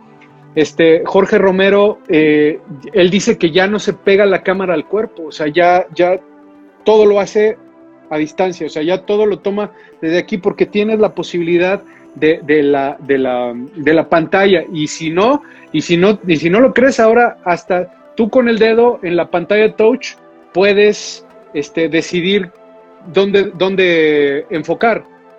Porque esa es otra cosa bien importante. La, a la gente le, le venden las cámaras con que tienen 99 puntos de enfoque. 99 puntos de enfoque. Ahora, prácticamente cualquier punto de la pantalla es, una, es elegible para enfocar.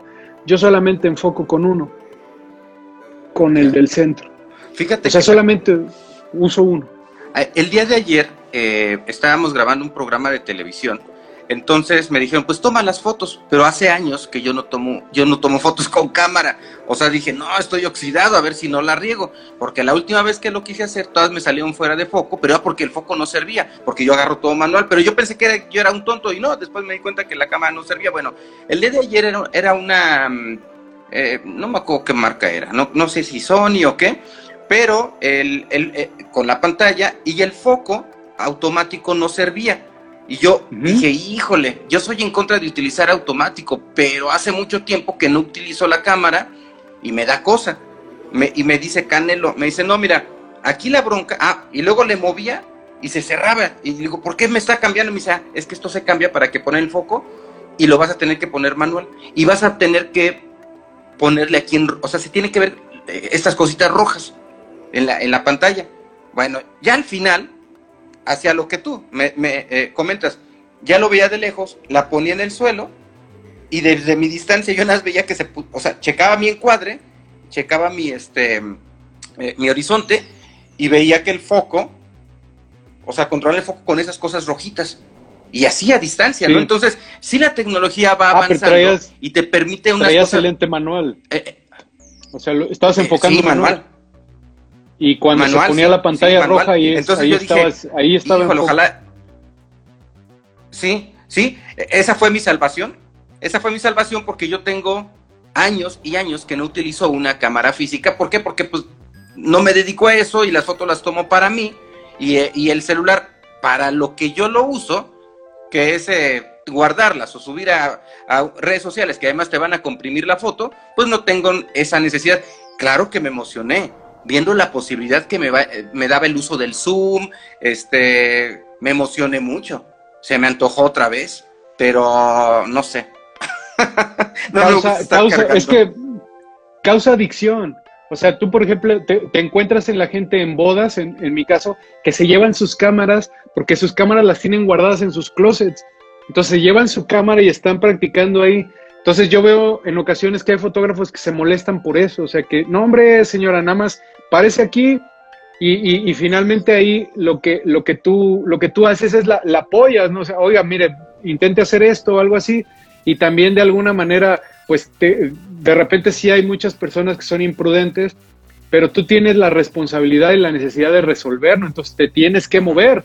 El problema es que muchas veces, este, pues eh, solamente sabemos resolver de una forma entonces, como lo mencionabas, o sea, te, vino un problema, se te vino un problema encima, ¿cómo vas a resolver? O sea, híjole, pues ni modo que la saques desenfocada, ¿no? Entonces, optaste por hacerlo de forma manual y que el infrarrojo te dijera el punto exacto donde estaba ya enfocado y, vámonos, con esa te fuiste, ¿no? Resolviste. El, foco que yo quería, además. El foco que yo quería. Porque, eh, porque exacto, conforme le das dando la vuelta. Claro, Claro. Sí, pues ahora, ahora hay muchas posibilidades. Ahora no sé si te has dado cuenta, pero conforme vas moviendo la, exposición, la camarita, se, la, la, pantallita se va oscureciendo o se va aclarando, ¿no? O sea, te va dando incluso la exposición ahí mismo en la pantalla y antes eso no existía. O sea, a nosotros, nosotros teníamos no aparte que lo calculabas. Te lo, tenías que, te lo tenías que imaginar, ahora lo estás viendo en tiempo real y sabes cómo va a ser la exposición que vas a tener en tu... Entonces, ¿qué, ¿cómo se potencializa eso ahora cuando ya no tienes que eh, em, preocuparte por tantas cosas técnicas? puedes desarrollar mayormente la creatividad. Cuando ya no estás, cuando ya no estás limitado a 36 fotografías por rollo, tienes la posibilidad de tirar 2.000, 3.000 fotografías y de esas escoger una, dos de cada uno de los momentos, ¿no? Entonces, entonces, realmente en esta época es mucho más sencillo técnicamente, pero mucho más difícil eh, en el tema de composición, en el tema de, crear y de poder desarrollar mayor impacto. Ese es el verdadero reto hoy en día. Ahora, eh, esto que eh, tu fotografía tiene que ver con una actitud, con una actitud que tú tienes en tu día a día, una actitud ante la vida y con una disciplina. Tú, desde que te conozco, empezaste a ser apegado a los deportes y muy disciplinado y como muy espiritual también. Y esto, de alguna manera, lo ligas con la fotografía. ¿Por qué no nos platicas de eso? Que creo que es algo que no, no muchos saben de ti. Bueno, eh, incluso hasta me mandaron un mensaje. Hoy, hoy alguien me contactó en, por inbox y me dijo deportista. digo, sí, pues digo, los años han pasado, ¿no? A lo mejor ya no es así. Pero bueno, eh, a grandes rasgos lo, voy a resumir. Ah, espérate, espérate, voy, a hacer una, voy, a hacer, voy a hacer una pausa. No, no empieces. Quienes dicen, no, no, no, no voy a contar intimidad, pero voy a decir algo que no todo el mundo sabe, porque tú eres uno de los una, eres uno de mis amigos de toda la vida, amigo de la vida. Muchas gracias. Cuando te fuiste a vacunar, subiste una fotografía. ¿Sí? Cuando te, vacunaste. Entonces, la gente. No soy yo. Güey, pero así tienes el cuerpo, güey. o sea, te dedicas a hacer ejercicio. Bueno, pues, pues yo te fotografié, yo te fotografié cuando con fotoconstructivista, entonces yo sé, ¿no? Entonces a lo mejor la gente dice, ay, deportista, ¿sí? Y entonces eh, la gente no sabe lo que hay abajo de esa, de esa camisa. Oh, o que hubo, ¿no? O que hubo. Bueno, hoy en día, hoy en día es por salud, ¿no? O sea, Sí, a lo mejor en hace 30 años sí estaba yo muy metido en, ese ambiente, que en este momento te puedo decir lo que aprendí. A ver, a ver, a ver, a ver, a Pancho, Pancho, llegaste a ser de los más mamados de San Luis. Así. Hace 30 Así, porque ganaste, llegaste a ganar y llegaste, pero llegaste, o sea, y esa disciplina la continúas. Ahora, eso tú lo llevas a un plano espiritual y lo aplicas a tu día a día, a tu actitud de vida, a tu manera de ver el mundo y por consiguiente a tu fotografía. Y eso está bien chido. ¿Y qué es lo que me gustaría que platicaras?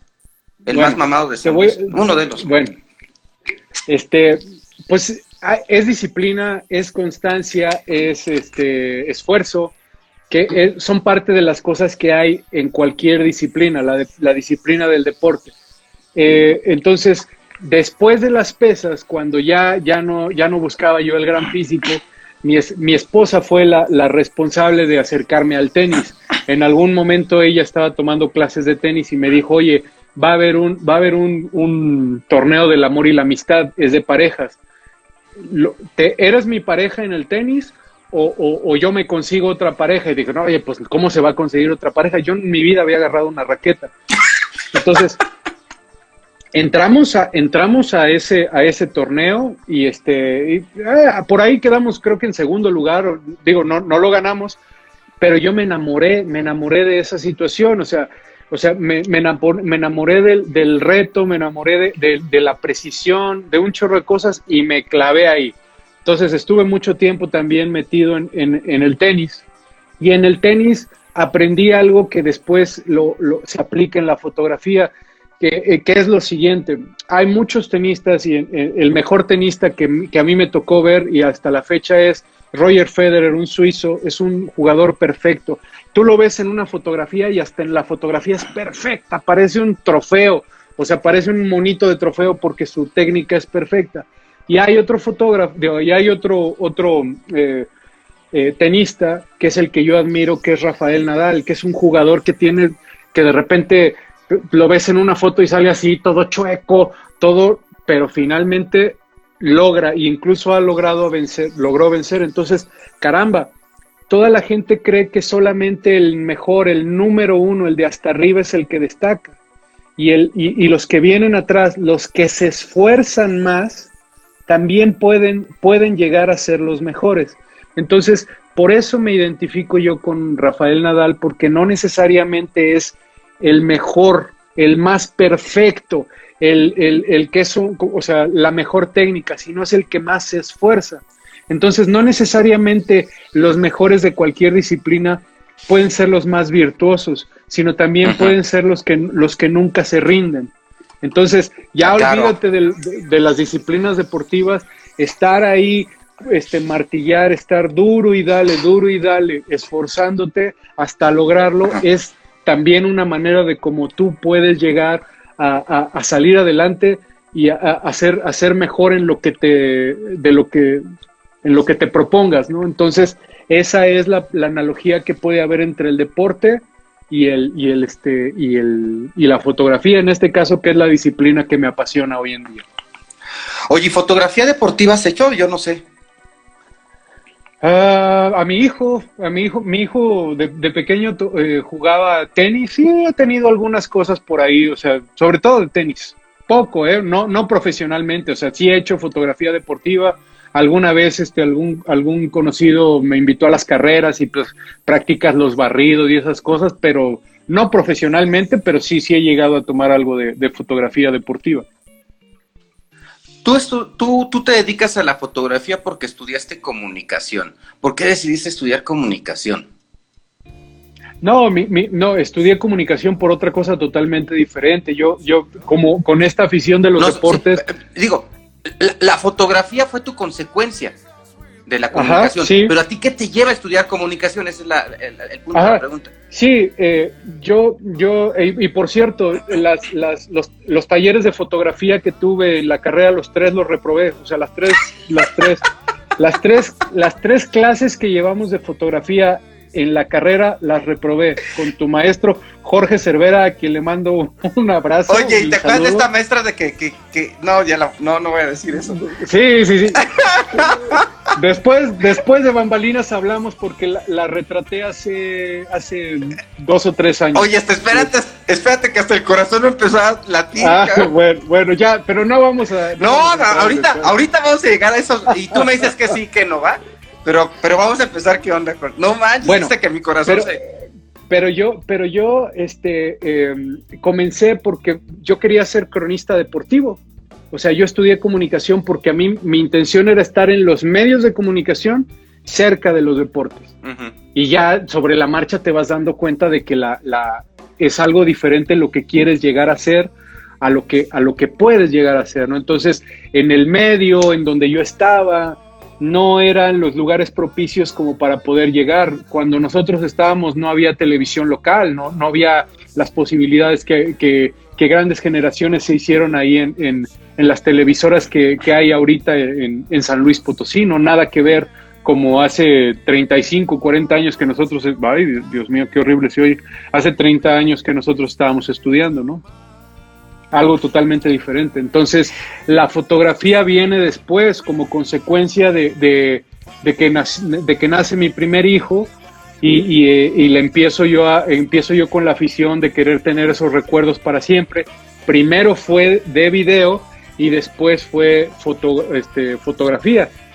Eh, eh, con algún compañero en la, en la escuela, él, él, él, fue el que me comentó que hiciéramos un, una sociedad para poder este, estar tomando eventos comienza este estudio Marsam en, por allá del año 2004, empezamos a, eh, empezamos a cubrir eventos sociales y, después, debido a la demanda, eh, yo dejé de hacer el video y me puse a hacer fotografía de eventos sociales.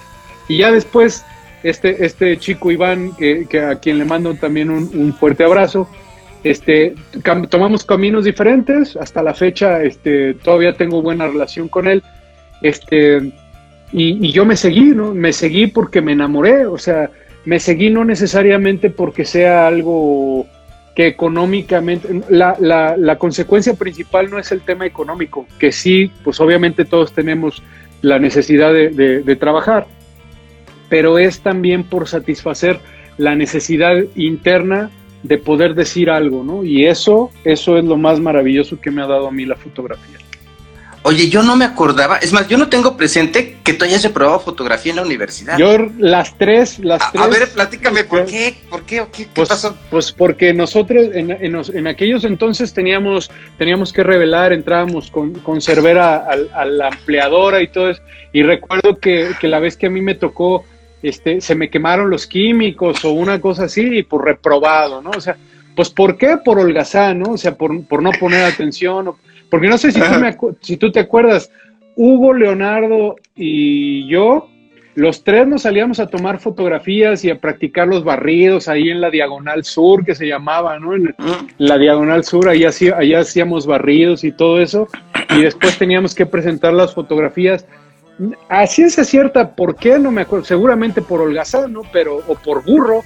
Pero las tres fotografías las reprobé, las tres, las tres las tres materias de fotografía que Creo que no era lo tuyo, ¿eh? Como que no le habías agarrado el gusto. No, no como pues que no. era una materia X, una materia normal.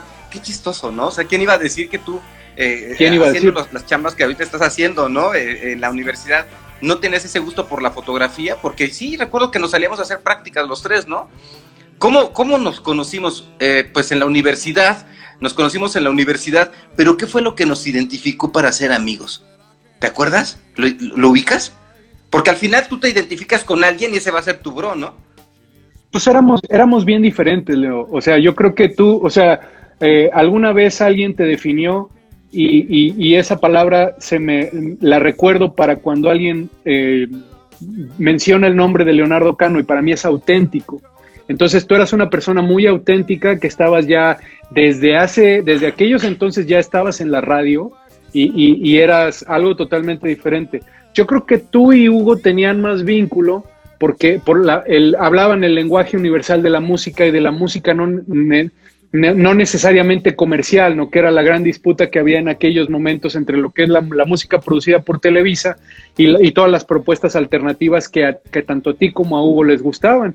Y pues yo estaba en medio de ustedes dos, yo ni fu ni fan, o sea, yo, yo creo que eh, sí fue esa, esa situación y pues después nos debimos haber juntado para hacer algún trabajo.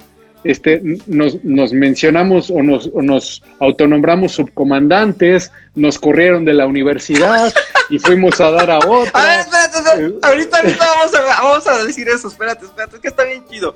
Bueno, el tema de la música. Nos iba, éramos, estábamos en, eh, en, la, en la Universidad Cuauhtémoc, ¿sí? Ajá. Y entonces estábamos en el Salón del Rincón y nos sí. poníamos a cantar y decíamos que sí. éramos los forasteros del Salón del Rincón. ¿Por sí. qué? Porque tenemos que tener un nombre así como que muy folk, ¿no? Y este, y uno tocaba el güiro y así, y hacíamos nuestro relajo. O sea, no nos importaba el ambiente eh, y, y, el tema oh. cultural eh, que en un determinado momento pudiese haber de rechazo por ser diferentes y por divertirnos de una manera como nos gustaba, y lo hacíamos. ¿No? Y sí, había quien nos veía feo, había quien les caíamos bien, pero eso no nos importaba. Lo que nos importaba era divertirnos. Y estábamos ¿Y en, una, en una universidad bien fifí, ¿no? O sea, bien diferente a lo que... Con, eh, el contexto de lo que tú veías desde esa ventana, desde ese... Era todas esas carreras donde había este, muchachos que tenían otra idea totalmente diferente de nosotros y que finalmente sentíamos como que nosotros no pertenecíamos ahí, ¿no? Viene el cambio de eh, universidad, viene el cambio de... Eh, ahorita, ahorita, ahorita, ahorita, ahorita, vámonos ahí, espérate, espérate. En contexto, en la universidad eh, teníamos que usar de manera obligatoria corbata. Corbata ah, ¿sí? que a nosotros no nos gustaba. Pues, nos, ¿Te acuerdas que esa que se ponía de las primeras comuniones y comprábamos sí. eso ya? Corbatas Chavito, ¿no? Era Ajá. marca Chavito Ajá, de la ya, primera comunión. Y dices, pues yo ya cumplí. Yo ya vengo con mi corbata. Y era fuerzas corbata, ¿no? Y sí. muchos de los alumnos hombres eh, se sentían con estatus por ir en universidad con corbata, o sea, caían en el juego social que nosotros criticábamos además porque, pues al fin, sí. comunicólogos en formación, carrera de humanidades, pues tienes que hacer crítica social.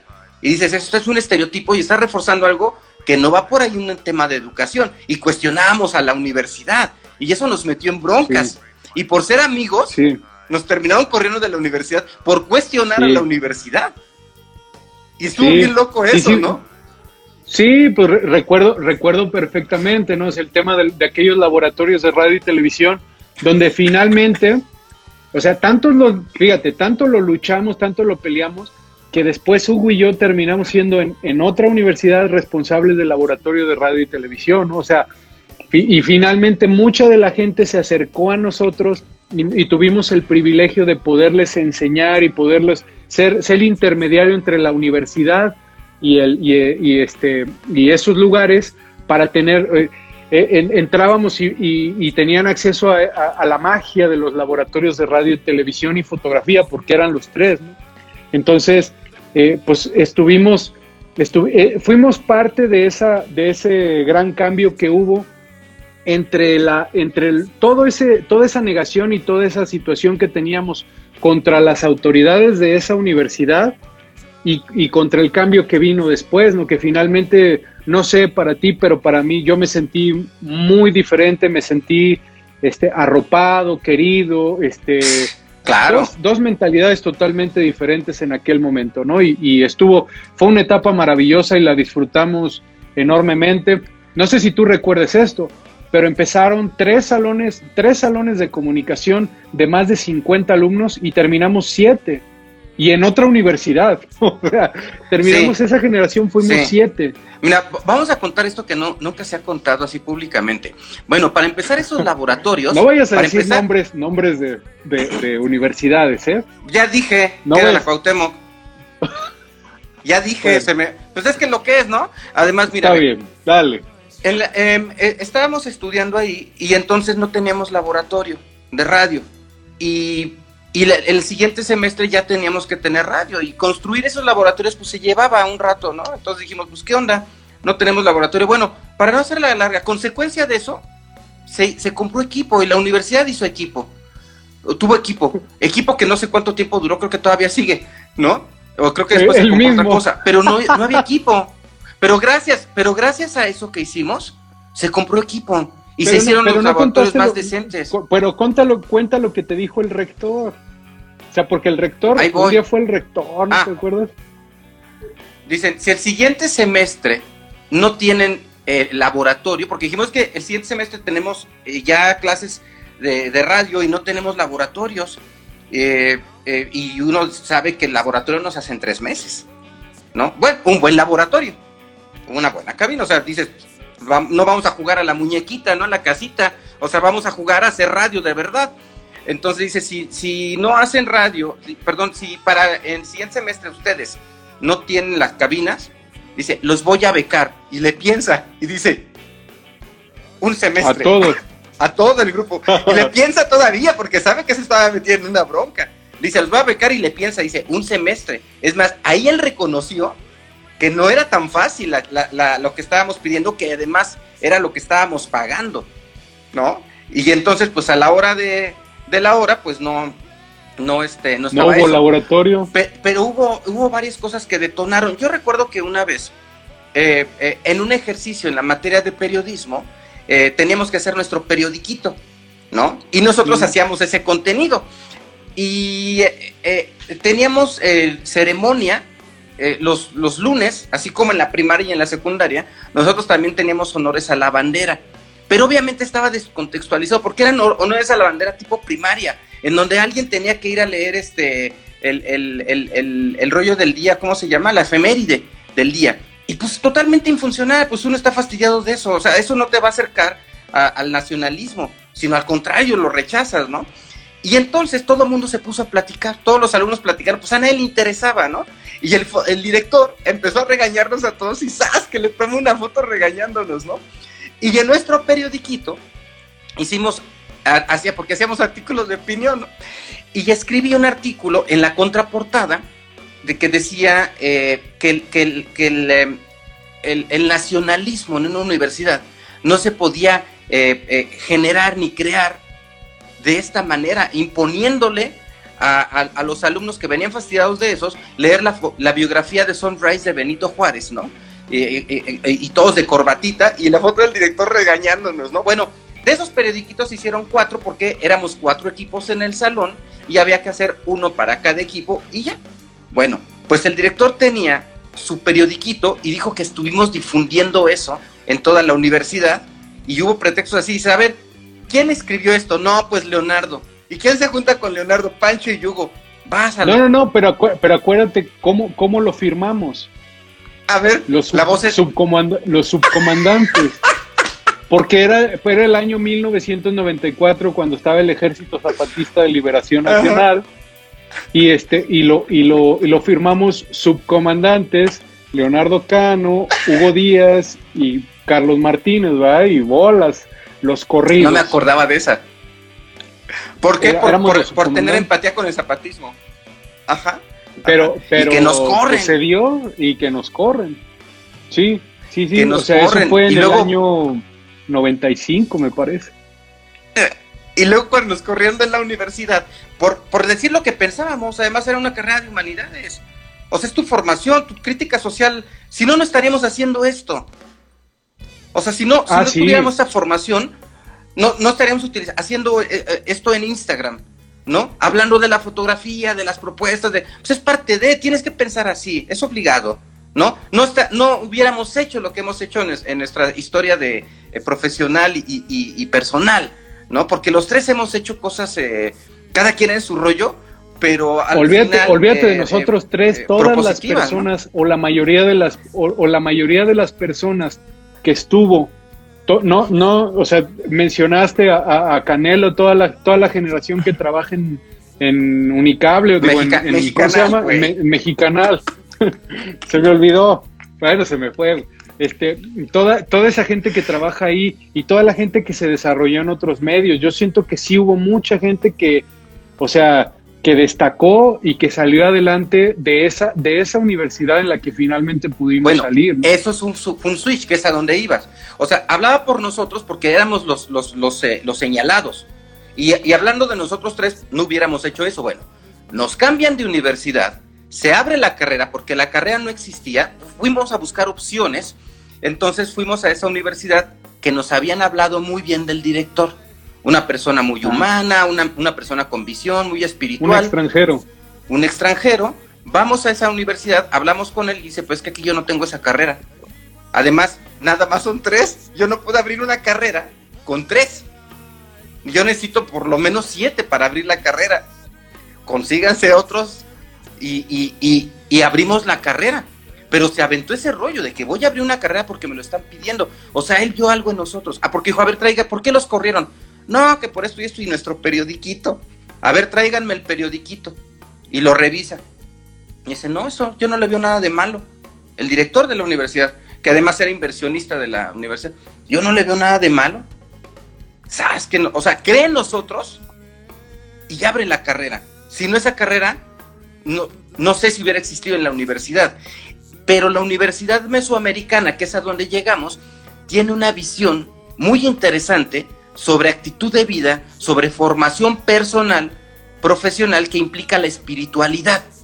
Y entonces cuadramos muy bien en la ideología de mesoamericana y entonces, ¡boom!, se dio un impacto bien grande en la carrera cuando se abre, porque entonces todos nos apoyamos hasta la fecha, ¿no? Somos como que una hermandad, ¿no? Un momento en que de repente se como que se rompió ahí el eslabón, pero ahorita se está retomando, porque terminé dando clases ahí, también en la Cuauhtémoc, me llamaron, ¿no? oye, Leo, oye, Leo. Y cuando nosotros estábamos en ese inter de que ya no nos dejaban entrar a la universidad y eso, y que vamos viendo que se juntan en los carros los dos directores y se ponen a platicar, ¿te acuerdas? no, a ver, platícame. Pues nosotros estábamos afuera en las escaleras de la universidad de la cual nos corrieron. Y, de la Cuauhtémoc. y en un costado, eh, de la Cuauhtémoc. Eh, y entonces el director, el director de la Universidad Mesoamericana vivía a la vuelta, o sea, él vivía ahí muy cerca eh, de la Universidad Cuauhtémoc. Entonces en algún momento ah, sí. vimos, vimos, o sea, lo, alcanzamos a ver porque ya habíamos ido a platicar con él y venía llegando el director de, la, de, la, de esta universidad, que no recuerdo ni su nombre, creo que se, se apellidaba Bárcena o algo así. No sé, pero andaba con guaruras. y se, pues imagínate, ya nomás imagínate. Entonces este, se cruzaron. de la universidad y, con Y se, y, se, y se pusieron a platicar. Nosotros en nuestro, en nuestro de Braille pensábamos que estaban hablando de nosotros. Y resulta que no, ya después que estaban hablando de fútbol, y, pero en ese caso tú decías, no hombre, no los vayas a aceptar y que no sé cuánto, eso era lo que nosotros estábamos pensando que íbamos, que estaba pasando, ¿no? y finalmente, en paz descanse el maestro Luis Asensio, que, que, nos dio, que nos dio la cabida en, en, la universidad y que nos hizo personas de bien y que nos ayudó a desarrollarnos eh, como las personas y los profesionales que somos cada uno de nosotros en diferentes lugares, pero cada uno de nosotros cuando acordamos, nos acordamos muy bien de ese, de ese lugar porque nos forjó como, como personas. Sí, es, es muy querida esa, esta universidad. Eh, eh, al final, eh, te digo, me tocó ir a la Cuauhtémoc, que no me latió mucho porque, fíjate, ay, no sé si decirlo, pero ¿te acuerdas que a los profes les pagaban? No, no, deja sí, Pues claro. Sí, pero ¿te acuerdas que a los profes no les pagaban este y se iban a quejar con nosotros que, de que no dice, Ajá. Dice, no, es que a mí me pagan media quincena después, a la mitad de la quincena, bien y los profes decían eso, todo eso de nosotros. Bueno, me tocó vivirlo. Yo no sé ahorita cómo esté, oh, no sé cómo está cómo esté. Sí, pero me tocó vivir que mi quincena me lo pagaran siete días después del día de pago. Te digo, yo ahorita no sé, pero eso no está chido. No está chido porque tú estás esperando, pues tienes planes, ¿no? Eh, digo, no era mi trabajo central, yo ya sabía que iba a llegar y había una maestra que sí le pagaban y eso me dijeron unos alumnos. Yo no me quejé con ellos. Y ellos me dijeron, oiga, profe, y, a usted también le pagan este después de tantas quincenas los alumnos, me dijeron. Le digo, ¿por qué? Es, pero yo obviamente pues defendiendo a la universidad, o sea, no tan, pues estás trabajando ahí. Dile, sí, pero aquí es así, aquí es así. Yo les dije, es que aquí es así, aquí se nos paga así. Y me dicen, como, como diciendo, no, profe, no nos va a venir a contar usted. Me dicen, me dicen, no, profe, pero la maestra Coco, esa sí le pagan puntual. Eh, ajá, espérate. Y le digo, haciéndome yo el menso, porque pues yo soy el profe. Le digo, no, no, no, no, no, no sé qué información tengan ustedes. Eh, eh, esto así es el pago. Es, más, esto no tenemos que hablarlo entre nosotros. Pero los alumnos, ya sabes cómo son, ellos solitos diciendo, no, profe, no es que ya no, no, ajá. Eh, o sea, yo no le daba importancia a eso. ¿Por qué? Porque pues, estás trabajando para la institución y lo estás educando a ellos. O sea, las cosas cambiaron. ¿Sí? Entonces me dicen, no, profe, es que a ella sí le pagan porque ella tiene muchos años dando clases aquí. Y yo pensé, si supieras que me dio clases a mí. No me digas, no me digas que era la. Bueno, oye, tengo que contar esto, tengo que, tengo que contar esto porque, porque se, nos está haciendo tarde, pero No, espérate, espérate. Pero, todo es contable, ¿verdad? Porque aquí yo siempre... Ah, no, claro que, es, claro que es contable. Sí, sí, sí, Es de tu maestra de cuarto semestre de fotografía. Eh, resulta... Ya me puse nervioso otra vez. Me puse nervioso cuando empezamos a hablar de nuestras cosas. Pues sí, pues... No, di lo pues que quieras. Era, que, pues ya pasó muchos años. pues, eh, pues, sí, pero era, era algo que en su momento tenías tú ahí, tu tu, tu fantasía o tu, tu, amor platónico, lo que tú quieras. No, pues me, enamoré de no la maestra porque me gusta No voy a dar mayores detalles. Bueno, me, me, habló, me habló una chava. Pues ya la, me habló, espérate. Ajá. Iba a ser diciembre, iba a ser diciembre y me habló una chava, oye, que, que queremos unas fotos familiares y que nos vamos a juntar este, la familia, que eh, y fuimos al Palacio de San Agustín. Ahí fue la sesión fotográfica entonces se reunió toda una familia. Entonces, así como lo mencionábamos hace rato cuando hablamos de cosas técnicas, yo, tapé mi, y solamente estaba enfocado en que saliera perfectamente encuadrada la familia, que no, que no me saliera dispareja. Cuando me voy dando cuenta, la segunda persona que estaba ahí sentada, yo dije, esta chava yo la conozco. Em, y, empiezas, ya sabes, ¿no? Como cuando ves en una serie, estás viendo una serie y dices, yo he visto ese actor en algún lado, de algún lado lo conozco. Y, y, nomás no, ¿verdad? Bueno, cuando se acaba, cuando, no es cierto, cuando de repente estamos así, que no, que sí, que ahora sí, allá, de repente ella dice, oye, ¿y no nos puedes tomar una foto donde salgamos únicamente? Y entonces cuando escuché su voz, me acordé de ella. Y dije, y, no le dije, no me acerqué, no me acerqué, no me acerqué porque la verdad me dio vergüenza por un tema de edades. ¿A qué voy? Yo iba a acercarme a una dama a decirle, oye, tú fuiste mi maestra y yo estoy ahora de este lado siendo el fotógrafo, pues a lo mejor ella no, no hubiera sido el mejor comentario porque pues el tema de la edad muchas veces para las mujeres pues es como que importante, ¿no? E, ella era de mi edad.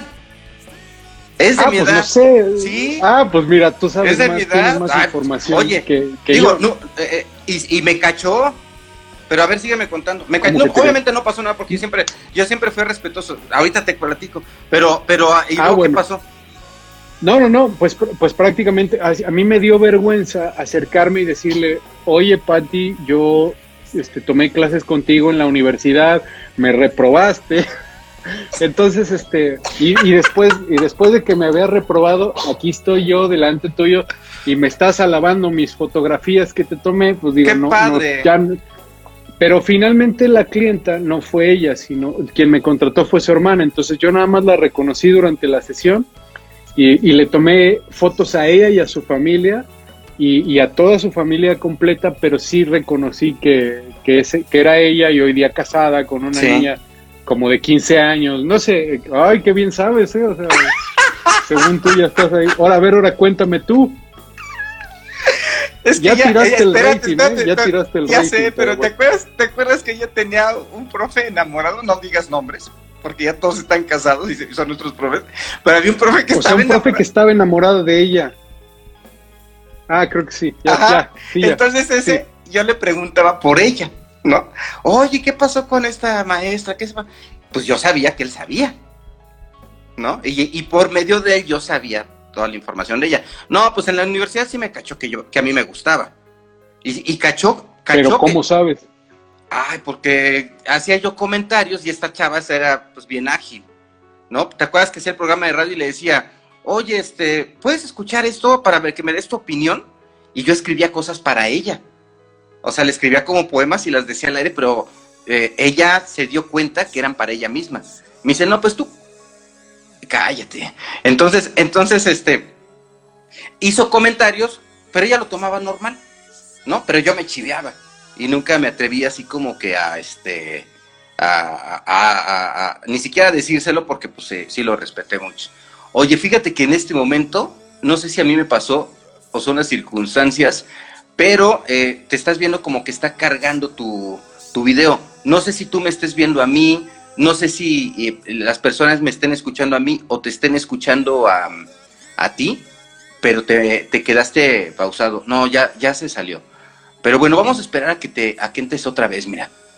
Sí, como que una, una cosa ahí. A ver, te voy a mandar una solicitud. Enviar solicitud. Ahí está. Te quedaste así como pausado y ya, y ya no supe. Afortunadamente cuando estaba contando aquí yo todo el, el terror. Otra vez te estoy viendo pausado, fíjate. Se ve como que cargando la imagen. Se dejó de ver Pampa. Dice Eric Lara, pura meso. Se dejó de ver Pampa. No sé eh, eh, si eh, hay algún problema ahí con tu, con tu conexión a internet. Ya, ya regresaste. Es que se, te estás yendo un poquito de, de la transmisión y se está cargando la imagen. Bueno, mientras aquí dice, excelente trabajo, amigo, dice Paola. También te mandan saludos. Ah, ya como que estás medio regresando.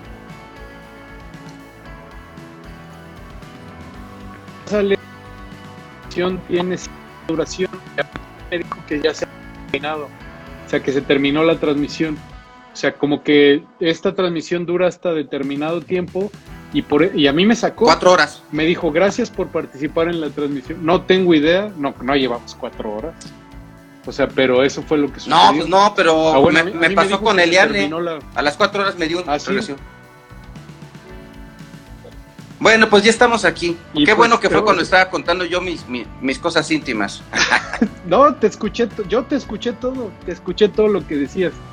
Todo lo escuché, o sea, me, yo- Sí, pues así estuvo. pero sí, sí, me, sí me, escuché. El problema, el problema, querido amigo, es que tú eras muy, como lo dijimos hace rato, tú eras muy auténtico. Entonces, si tú sentías algo, lo decías. ¿A qué voy? Al, director de la universidad le decías que era represor, ¿sí? Y a tu maestra, y a tu maestra, a tu maestra de- de fotografía le decías que si no te, que si no podía leer unos poemas para tu programa de radio, pues le dije una vez que si se atrevería a ir conmigo a tomar un café y me dijo, sí, pues no tiene nada de malo. No, pues yo me puse yo creo que rojo y jamás le volví a tocar, o sea, me chireaba, me chireaba porque estaba, pues me latía mucho, ¿no? Entonces, pues ese, el, el estás en la universidad y, te late tu profe, tu profesora, obviamente no va a pasar nada porque es tu secreto y son tus sentimientos, pero pues uno se chivea, ¿no? A final de cuentas decías que era una muchacha de tu edad, ¿no? Pero era de tu edad, es lo que dices, ¿no? O sea, que era de tu edad. O sea, entonces tampoco Está súper chavita. o sea, no. No, pero, en aquel entonces, y hace 30 años.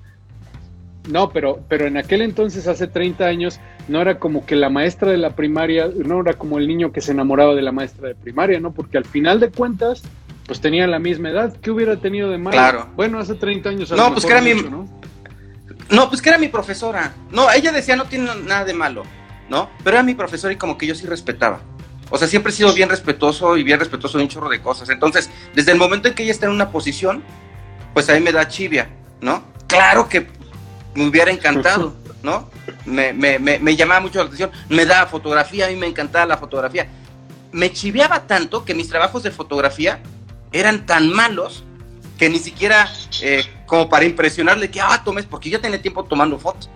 Y eran tan ¿Y no malos. ¿Te acuerdas que nos metía unas regañadas? O sea, porque, o sea, yo de lo que me acuerdo era que me decía, es que vean la luz, vean la luz, y yo, yo veía la fotografía y decía, que, en algún momento ella me dijo, ve esta fotografía y dime de dónde proviene la luz. Y yo veía la, de eso me acuerdo, yo veía la foto y no, hombre, estábamos bien mensos, o sea, no sabías ni siquiera saber leer de dónde le venía la foto, la, la foto. Entonces, pues me acuerdo, luz. Decía, qué bruto, qué bruto estoy, ¿no? O sea, imagínate cómo nos venía, cómo nos ve, y me acuerdo que me metí unas regañadas fatales, y, al final de cuentas, por lo menos tú, yo no sé si tú, pero yo, yo me recuerdo, recuerdo que esa maestra me reprobó, me reprobó, o sea, reprobé fotografía en cuarto semestre de comunicación.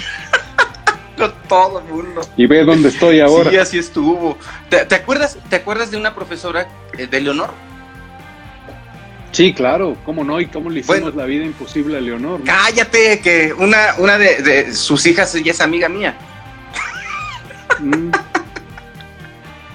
Y yo siempre le digo que la mande saludar y tú de que la vida imposible.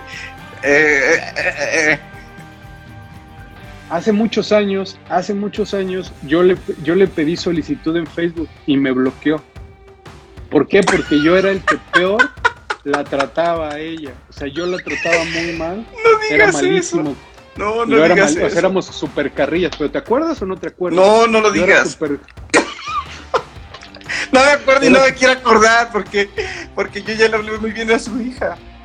Ah, no, bien, sí, tiene buena onda, pero, tiene de malo? siempre pues, pues me da pena, porque siempre la mando a pues saludar. y le digo, oye, yo tu mamá la aprecio pues saludo, mucho. Saludos de honor, igual y me dice, de mí, ¿no? Y me dice, yo y sí me, me acuerdo mi mamá se acuerda mucho de ti, te manda saludos, ¿no? Entonces, este, y, yo la aprecio, la aprecio, pero es que éramos tremendos en la universidad. Pero la forjamos como maestra. ¿Y quieres hablar? Ah, pues mira, yo la, aprecio y la estimo mucho, no me acuerdo. me da pena. A mí también me da pena. A mí me da Me dio pena me dio pena cuando, cuando sucedió eso, que yo la encontré, pero pues te estoy hablando de qué te gusta, por lo menos 10 años, ¿no?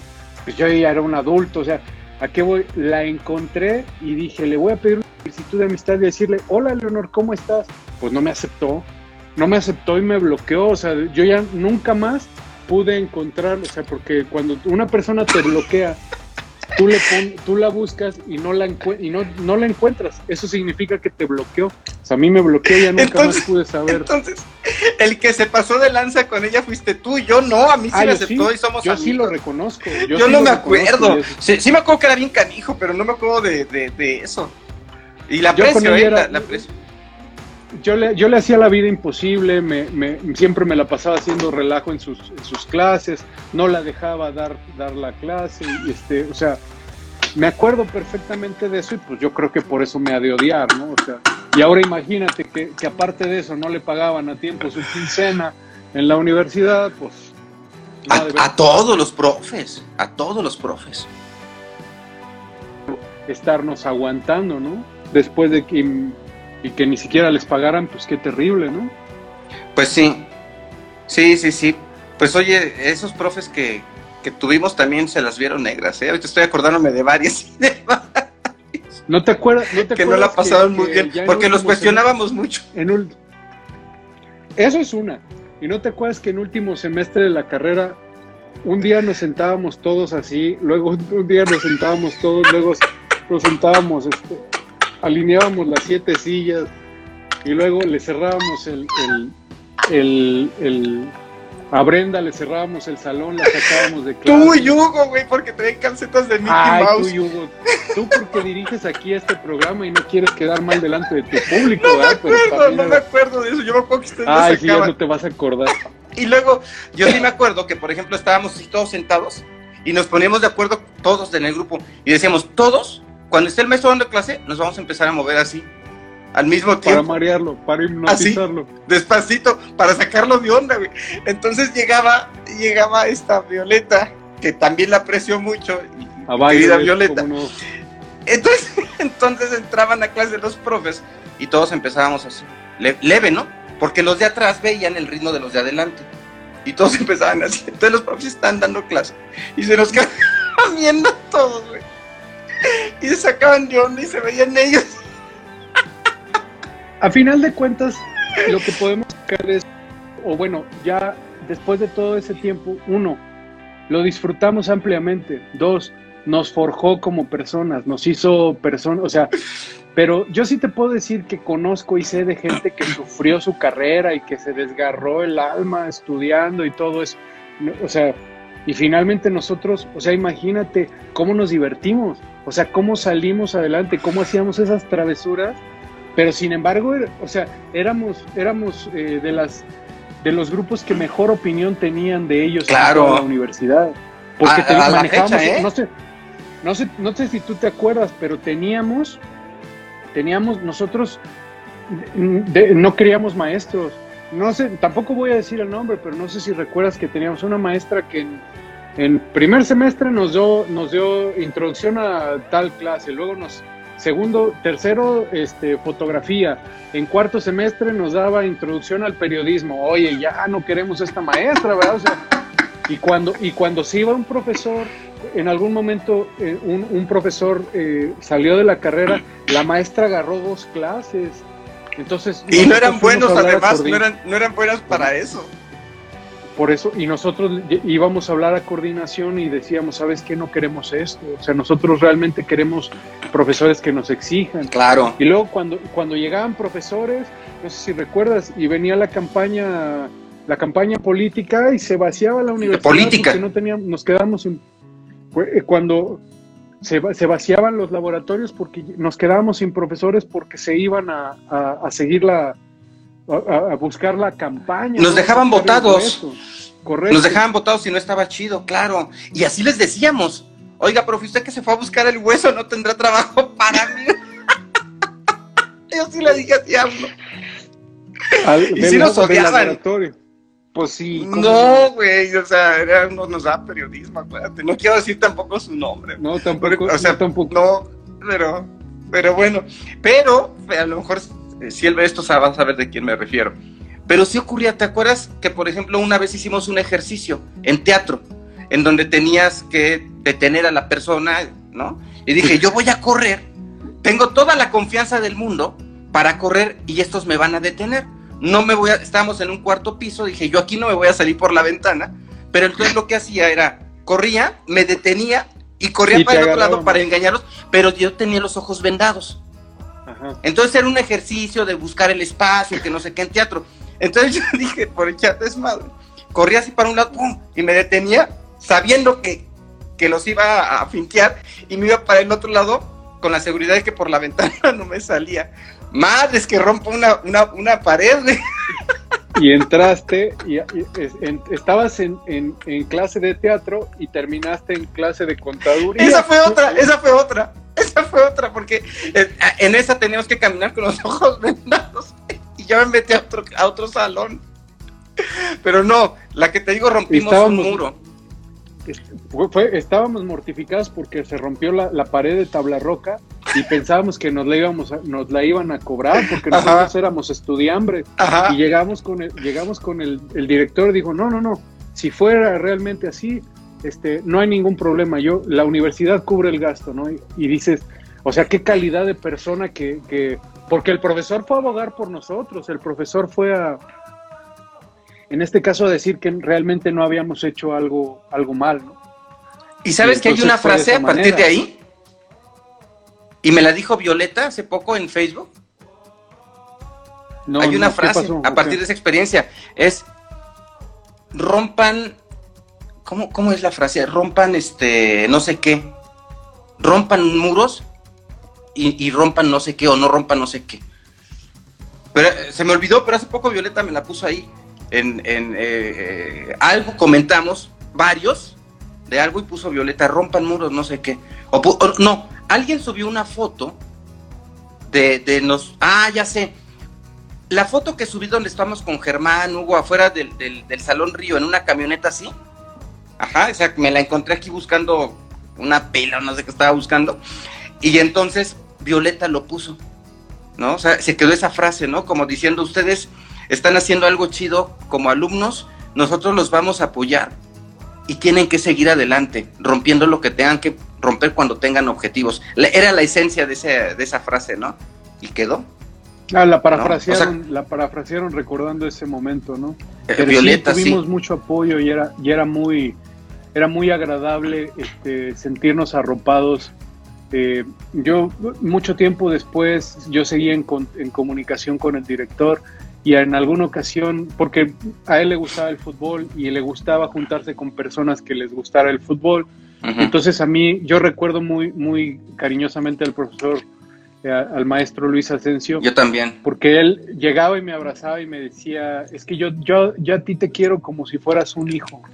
Y entonces, híjole, o sea, el día cuando falleció yo estaba de viaje, yo en algún tiempo estuve trabajando mucho en cervecería Cuauhtémoc Moctezuma y en ese momento me agarró a mí, yo estaba en Tampico y me, me, habló Diego, su hijo, y me dijo, y le digo, discúlpame, estoy de viaje, no estoy cerca, lo lamento mucho, este, pero yo no estaba en la ciudad y sí supe que, que, gente fue ahí a, a Tequis. yo fui, güey, yo fui. A despedirlo. Sí. No, no, sí, o sea, esa, esa vez fue muy fuerte para mí porque es, en esos días fallecieron tres personas conocidas. Una persona de Mexicanal, un amigo mío en un accidente automovilístico. Ese mismo día estaba en Tangasi. Yo no tuve uh. las fuerzas para, o sea, fui, fui a, darle un abrazo a Claudia, ¿sí? A despedirme de Luis, ¿no? A la misa de Luis. Es más, no me metí a la, a la, iglesia, estuve afuera, me, estaba así temblando y mi cuate en Tangas, y ya, con mi cuate ya no pude ir, con el otro cuate. Estaba destrozado. Ese día, ese fue el último día que vi a Claudia y la he buscado por cielo, mar y tierra, porque tengo ganas de abrazarla, tengo ganas de saber cómo está, y a todo mundo le pregunto sobre Claudia, y pues ella, en su ideología y en su manera de vivir el mundo y en el separarse de situaciones, pues se ha, se ha eh, distanciado de, de todo mundo, pero es una de las personas que me dejó eh, en el alma, en mi profesión y en mi persona cosas, si, si soy, la sociología me gusta por ella. O sea, es una de las, de las profesoras que me, me marcó, marcó parte de mi futuro, gran parte de mi futuro, y de mi carácter y de un chorro de cosas, y con admiración y todo, y no, no he podido verle, y a todo mundo le pregunto, y pues no. Si un día llegan a saber de ella, háganmelo saber, por favor. Le quiero dar un abrazo y agradecerle y seguirle agradeciendo eternamente por todo lo que aprendí de ella. Yo tampoco sé de ella. No sé, no sé de ella. Para sí, se desconectó, se desconectó. Sí, sí, para, para muchos, ¿no? Que es que estábamos ahí. Y sí. Y le he preguntado a todo el mundo y no, pues nadie sabe. Oye, pues nos le hemos pasado padre, ¿no? Aquí en esta plática. y hemos hablado de todo, platicamos de fotografía, platicamos de nuestras anécdotas en la universidad, hablamos sobre puntos de vista de cosas, hablamos de cuando eras uno de los... En tu categoría llegaste a ser el hombre más mamado de San Luis, este... eh, un chorro de cosas, ¿no? De, la, de la nueva familia. Hablamos de eh, técnica, de fotografía, de cámaras, de cuerpos, de lentes, de, todo. De, todo platicamos. del, del, cambio familiar que, que, viviste, ¿no? Tu papá integrado a la fotografía, tu ah, hijo como un gran fotógrafo. Fíjate, fíjate lo, lo, que son las cosas. Yo a tu hijo lo veo porque subes fotografías. ¿Tú crees que no quisiera mandarle una solicitud de amistad? Pero va a decir, este morro, o este morro, este pinche señor. Sí, pero yo no, lo, yo no lo conozco, güey. En mi vida hemos estado, en, mi vida he estado frente a frente con él. Eh, y el güey va a decir, pinche señor, pinche señor, ¿por qué me agrega, no? Entonces, eh, ¿tú crees que no tengo ganas de sentarme a platicar con él? Y hasta de contarle las travesurillas acá. no, te voy a platicar unas travesuras que hice con tu papá. ¿no? Por ejemplo, ¿no? Entonces, este, ¿qué es esto mismo? Porque son cosas bien limpias, son cosas limpias, son, tampoco somos así gente eh, mala, ¿no? Pero tú crees que no tengo ganas de acercarme a tu hijo. Y así a varios amigos, ¿eh? eh, eh te acuerdas del Batacas? La, acabo de tener hace unos días aquí. Igual, a su hijo lo conozco por fotografías. ¿Tú crees que no? Pero pues no sé, a veces no se dan las circunstancias, pero pues uno siente eso de corazón con los amigos de toda la vida, ¿no? Y él está aquí viéndonos, ¿no? Y, le digo, ¿y sabes qué? O le digo ahorita, tu papá, mi brother de toda la vida, ¿no? Mira, el Alex Cruz dice, eh, Beto es un talento en potencial. Sí, por supuesto. Muchas gracias, muchas gracias. Sí, sí que lo es. Es muy talentoso. Y no es porque sea mi hijo, pero sí es muy talentoso. Sí. Y pues bueno, ya estuvimos este ratito aquí, pues por pandemia no nos podemos ver, pero... pero ya será en algún momento. Güey, cuando no había pandemia tampoco nos veíamos, porque cada quien está en su rollo, pero mm. sabemos de uno de cada otro, pero eh, eh, ponernos al día como nos pusimos al día el día de hoy estuvo súper, súper chido, ¿no? A mí me latió mucho verte, me, me latió mucho verte sonreír, me, me latió mucho ver tu actitud, esa actitud em, idealista que teníamos en la universidad, que pues la mantenemos, son, es una actitud de vida, es una actitud con la que enfrentamos eh, o, se, se enfrenta el día a día que no se queda en un idealismo universitario, sino en el idealismo de concebir algo y llegar al objetivo, ¿no?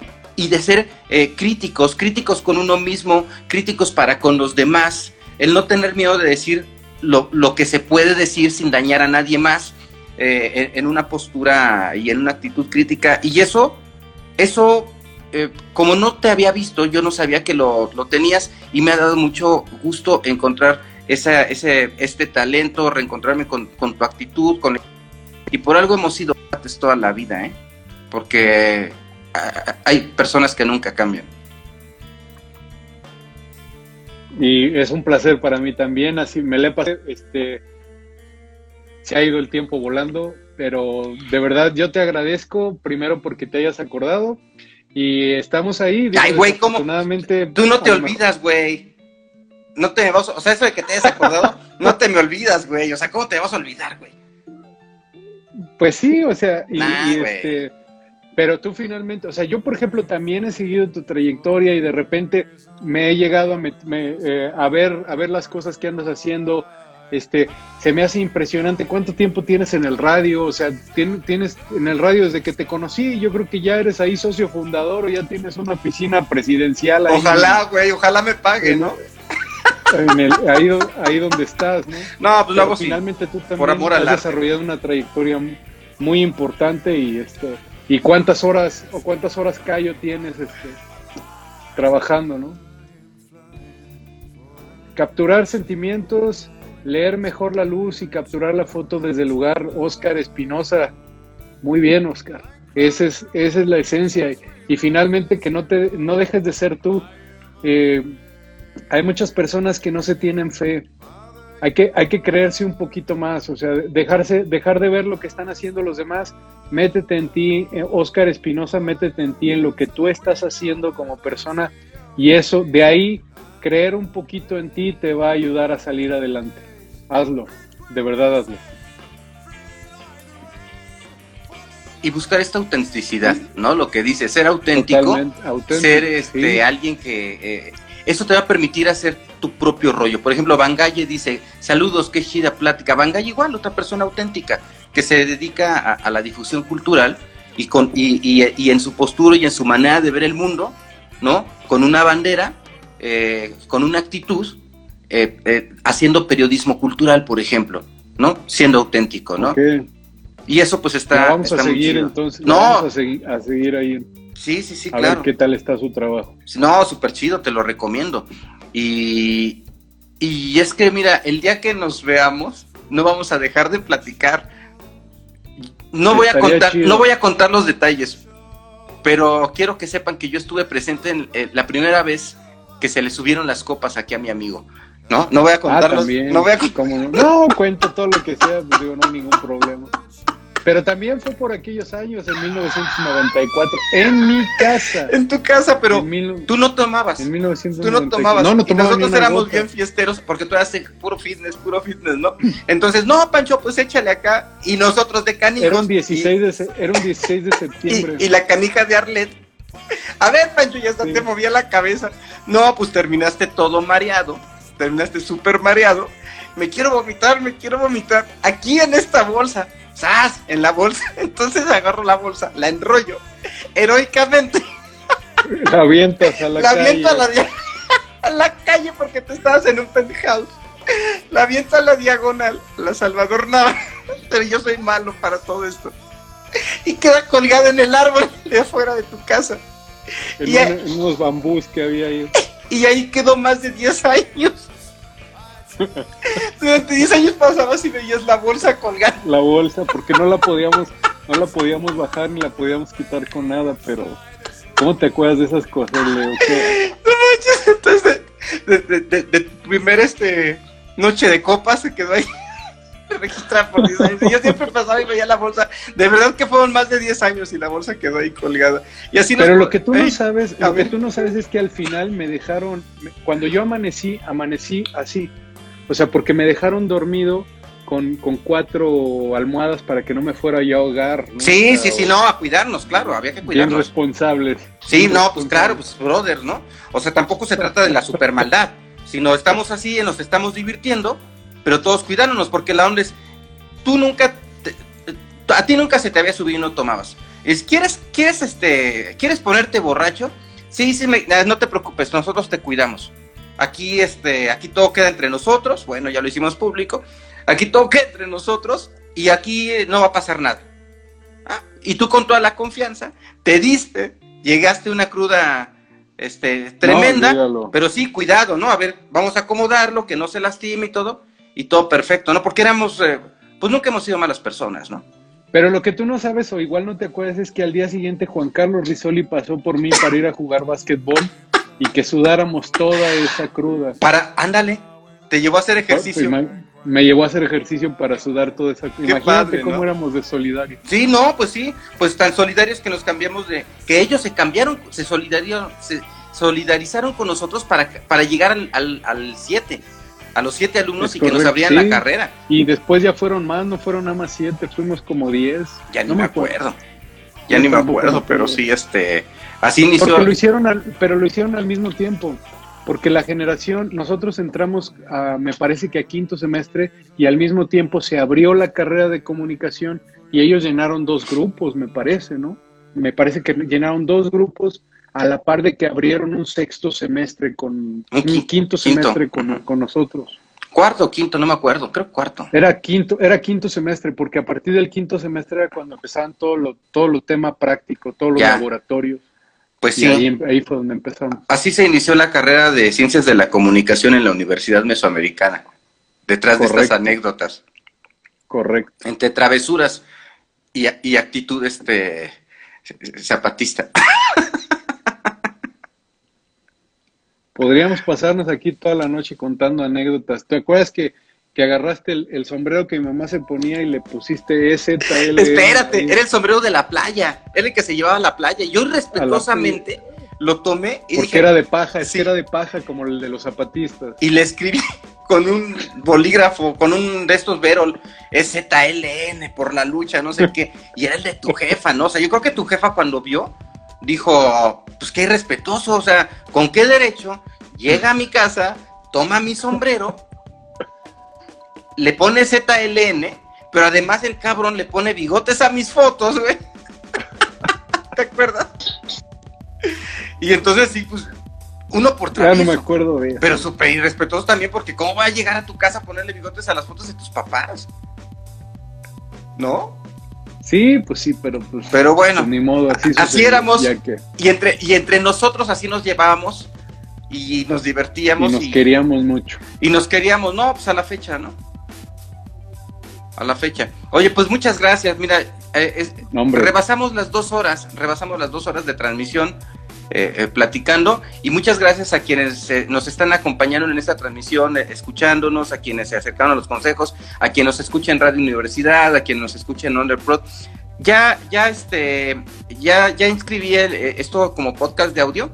Entonces, si lo buscas como Orbe Sonora, en, en, Amazon Music, en Spotify, en Apple Music, en Tidal, donde quieras, hasta en Tony Radio, en donde quieras lo buscas y encuentras una versión de audio de, esto, ¿no? Y pues muchas gracias a quienes, a, quienes nos siguen y, a quienes eh, aguantaron aquí todas nuestras historias personales, ¿no? Síganos, síganos, sigan la cuenta de, Instagram de Leonardo de Orbe Sonora y la mía que es Panpa, P-A-N-P-A-M-T-Z en Instagram. Estamos a sus órdenes. Panpa, que viene de Pancho Pantera. Adrián Revilla dice, excelente persona, eh, profesional de la lente, el Pampa. Eh, Diego también dice, dice lo mismo acá en, en, Diego. Pues excelente. Pues muchas gracias. Bueno, muchas gracias. Estamos en contacto y, nos, vemos, en la que sigue. Nos vemos y un abrazote, un abrazote y ya, ya quiero ver de nuevo a tus papás, a tu, a tu esposa y a tus hijos. Que la última vez que tu papá me vio, tu mamá me vio, yo iba con, con, con una chica, que, una, una novia, no me, quién? no me acuerdo, güey. era mi novia, pero no me acuerdo ni quién era. Y entonces les dije, no, pues ve cómo nos. que mucho se despide. Y nos dice, eh, sí, a Leonardo lo conozco de muchos años. Fíjate que él, cuando, cuando iba a la casa una vez, no a mi sombrero de la playa le puso ZLN le, no, no, no, le, le, le, reclamó, se quejó, y yo bien apenado, le digo, ay, qué pena, discúlpeme, pero porque ahora ya pasó el tiempo, ya no es... Ya, ya pasó el tiempo. Ya sabes que sí, ¿cómo te metes a la casa y a los papás de tu cuate les pintas las fotos, les, o sea, totalmente irrespetuoso, ¿no? Y tú te reías. Pues ya que me quedaba. Saludos Carla de la Rosa, saludos Eric Lara, saludos Katy Cruz, saludos Alejandro, Saludos a todos y muchas gracias por acompañarnos en esta noche. Diles a tus papás que ya me acepten en Facebook, por favor. Que ya cambié. porque porque no, no, me, no me dejan, no me, o sea, les mando solicitud y no. Nah, claro que no. No, no, no, me dicen, nah, este no lo conozco. Pero yo les tengo mucho aprecio, les guardo mucho cariño. Muchas gracias. Eh, a, toda tu familia, a tu hijo, aunque no lo conozco, a tus hijos, aunque no los conozco, tengo muchas ganas de, de echar relajo con ellos. Cuando gustes, gran ah, placer. A ver si dices lo mismo después de que me encuentre con ellos. Ya, digo, ¿qué más puede ser ellos? Ellos nos van a enseñar a nosotros. A ver. Muchas gracias por todo, que estés muy bien. Hasta luego. Buenas noches. Bye. Bye. Chao. Chao.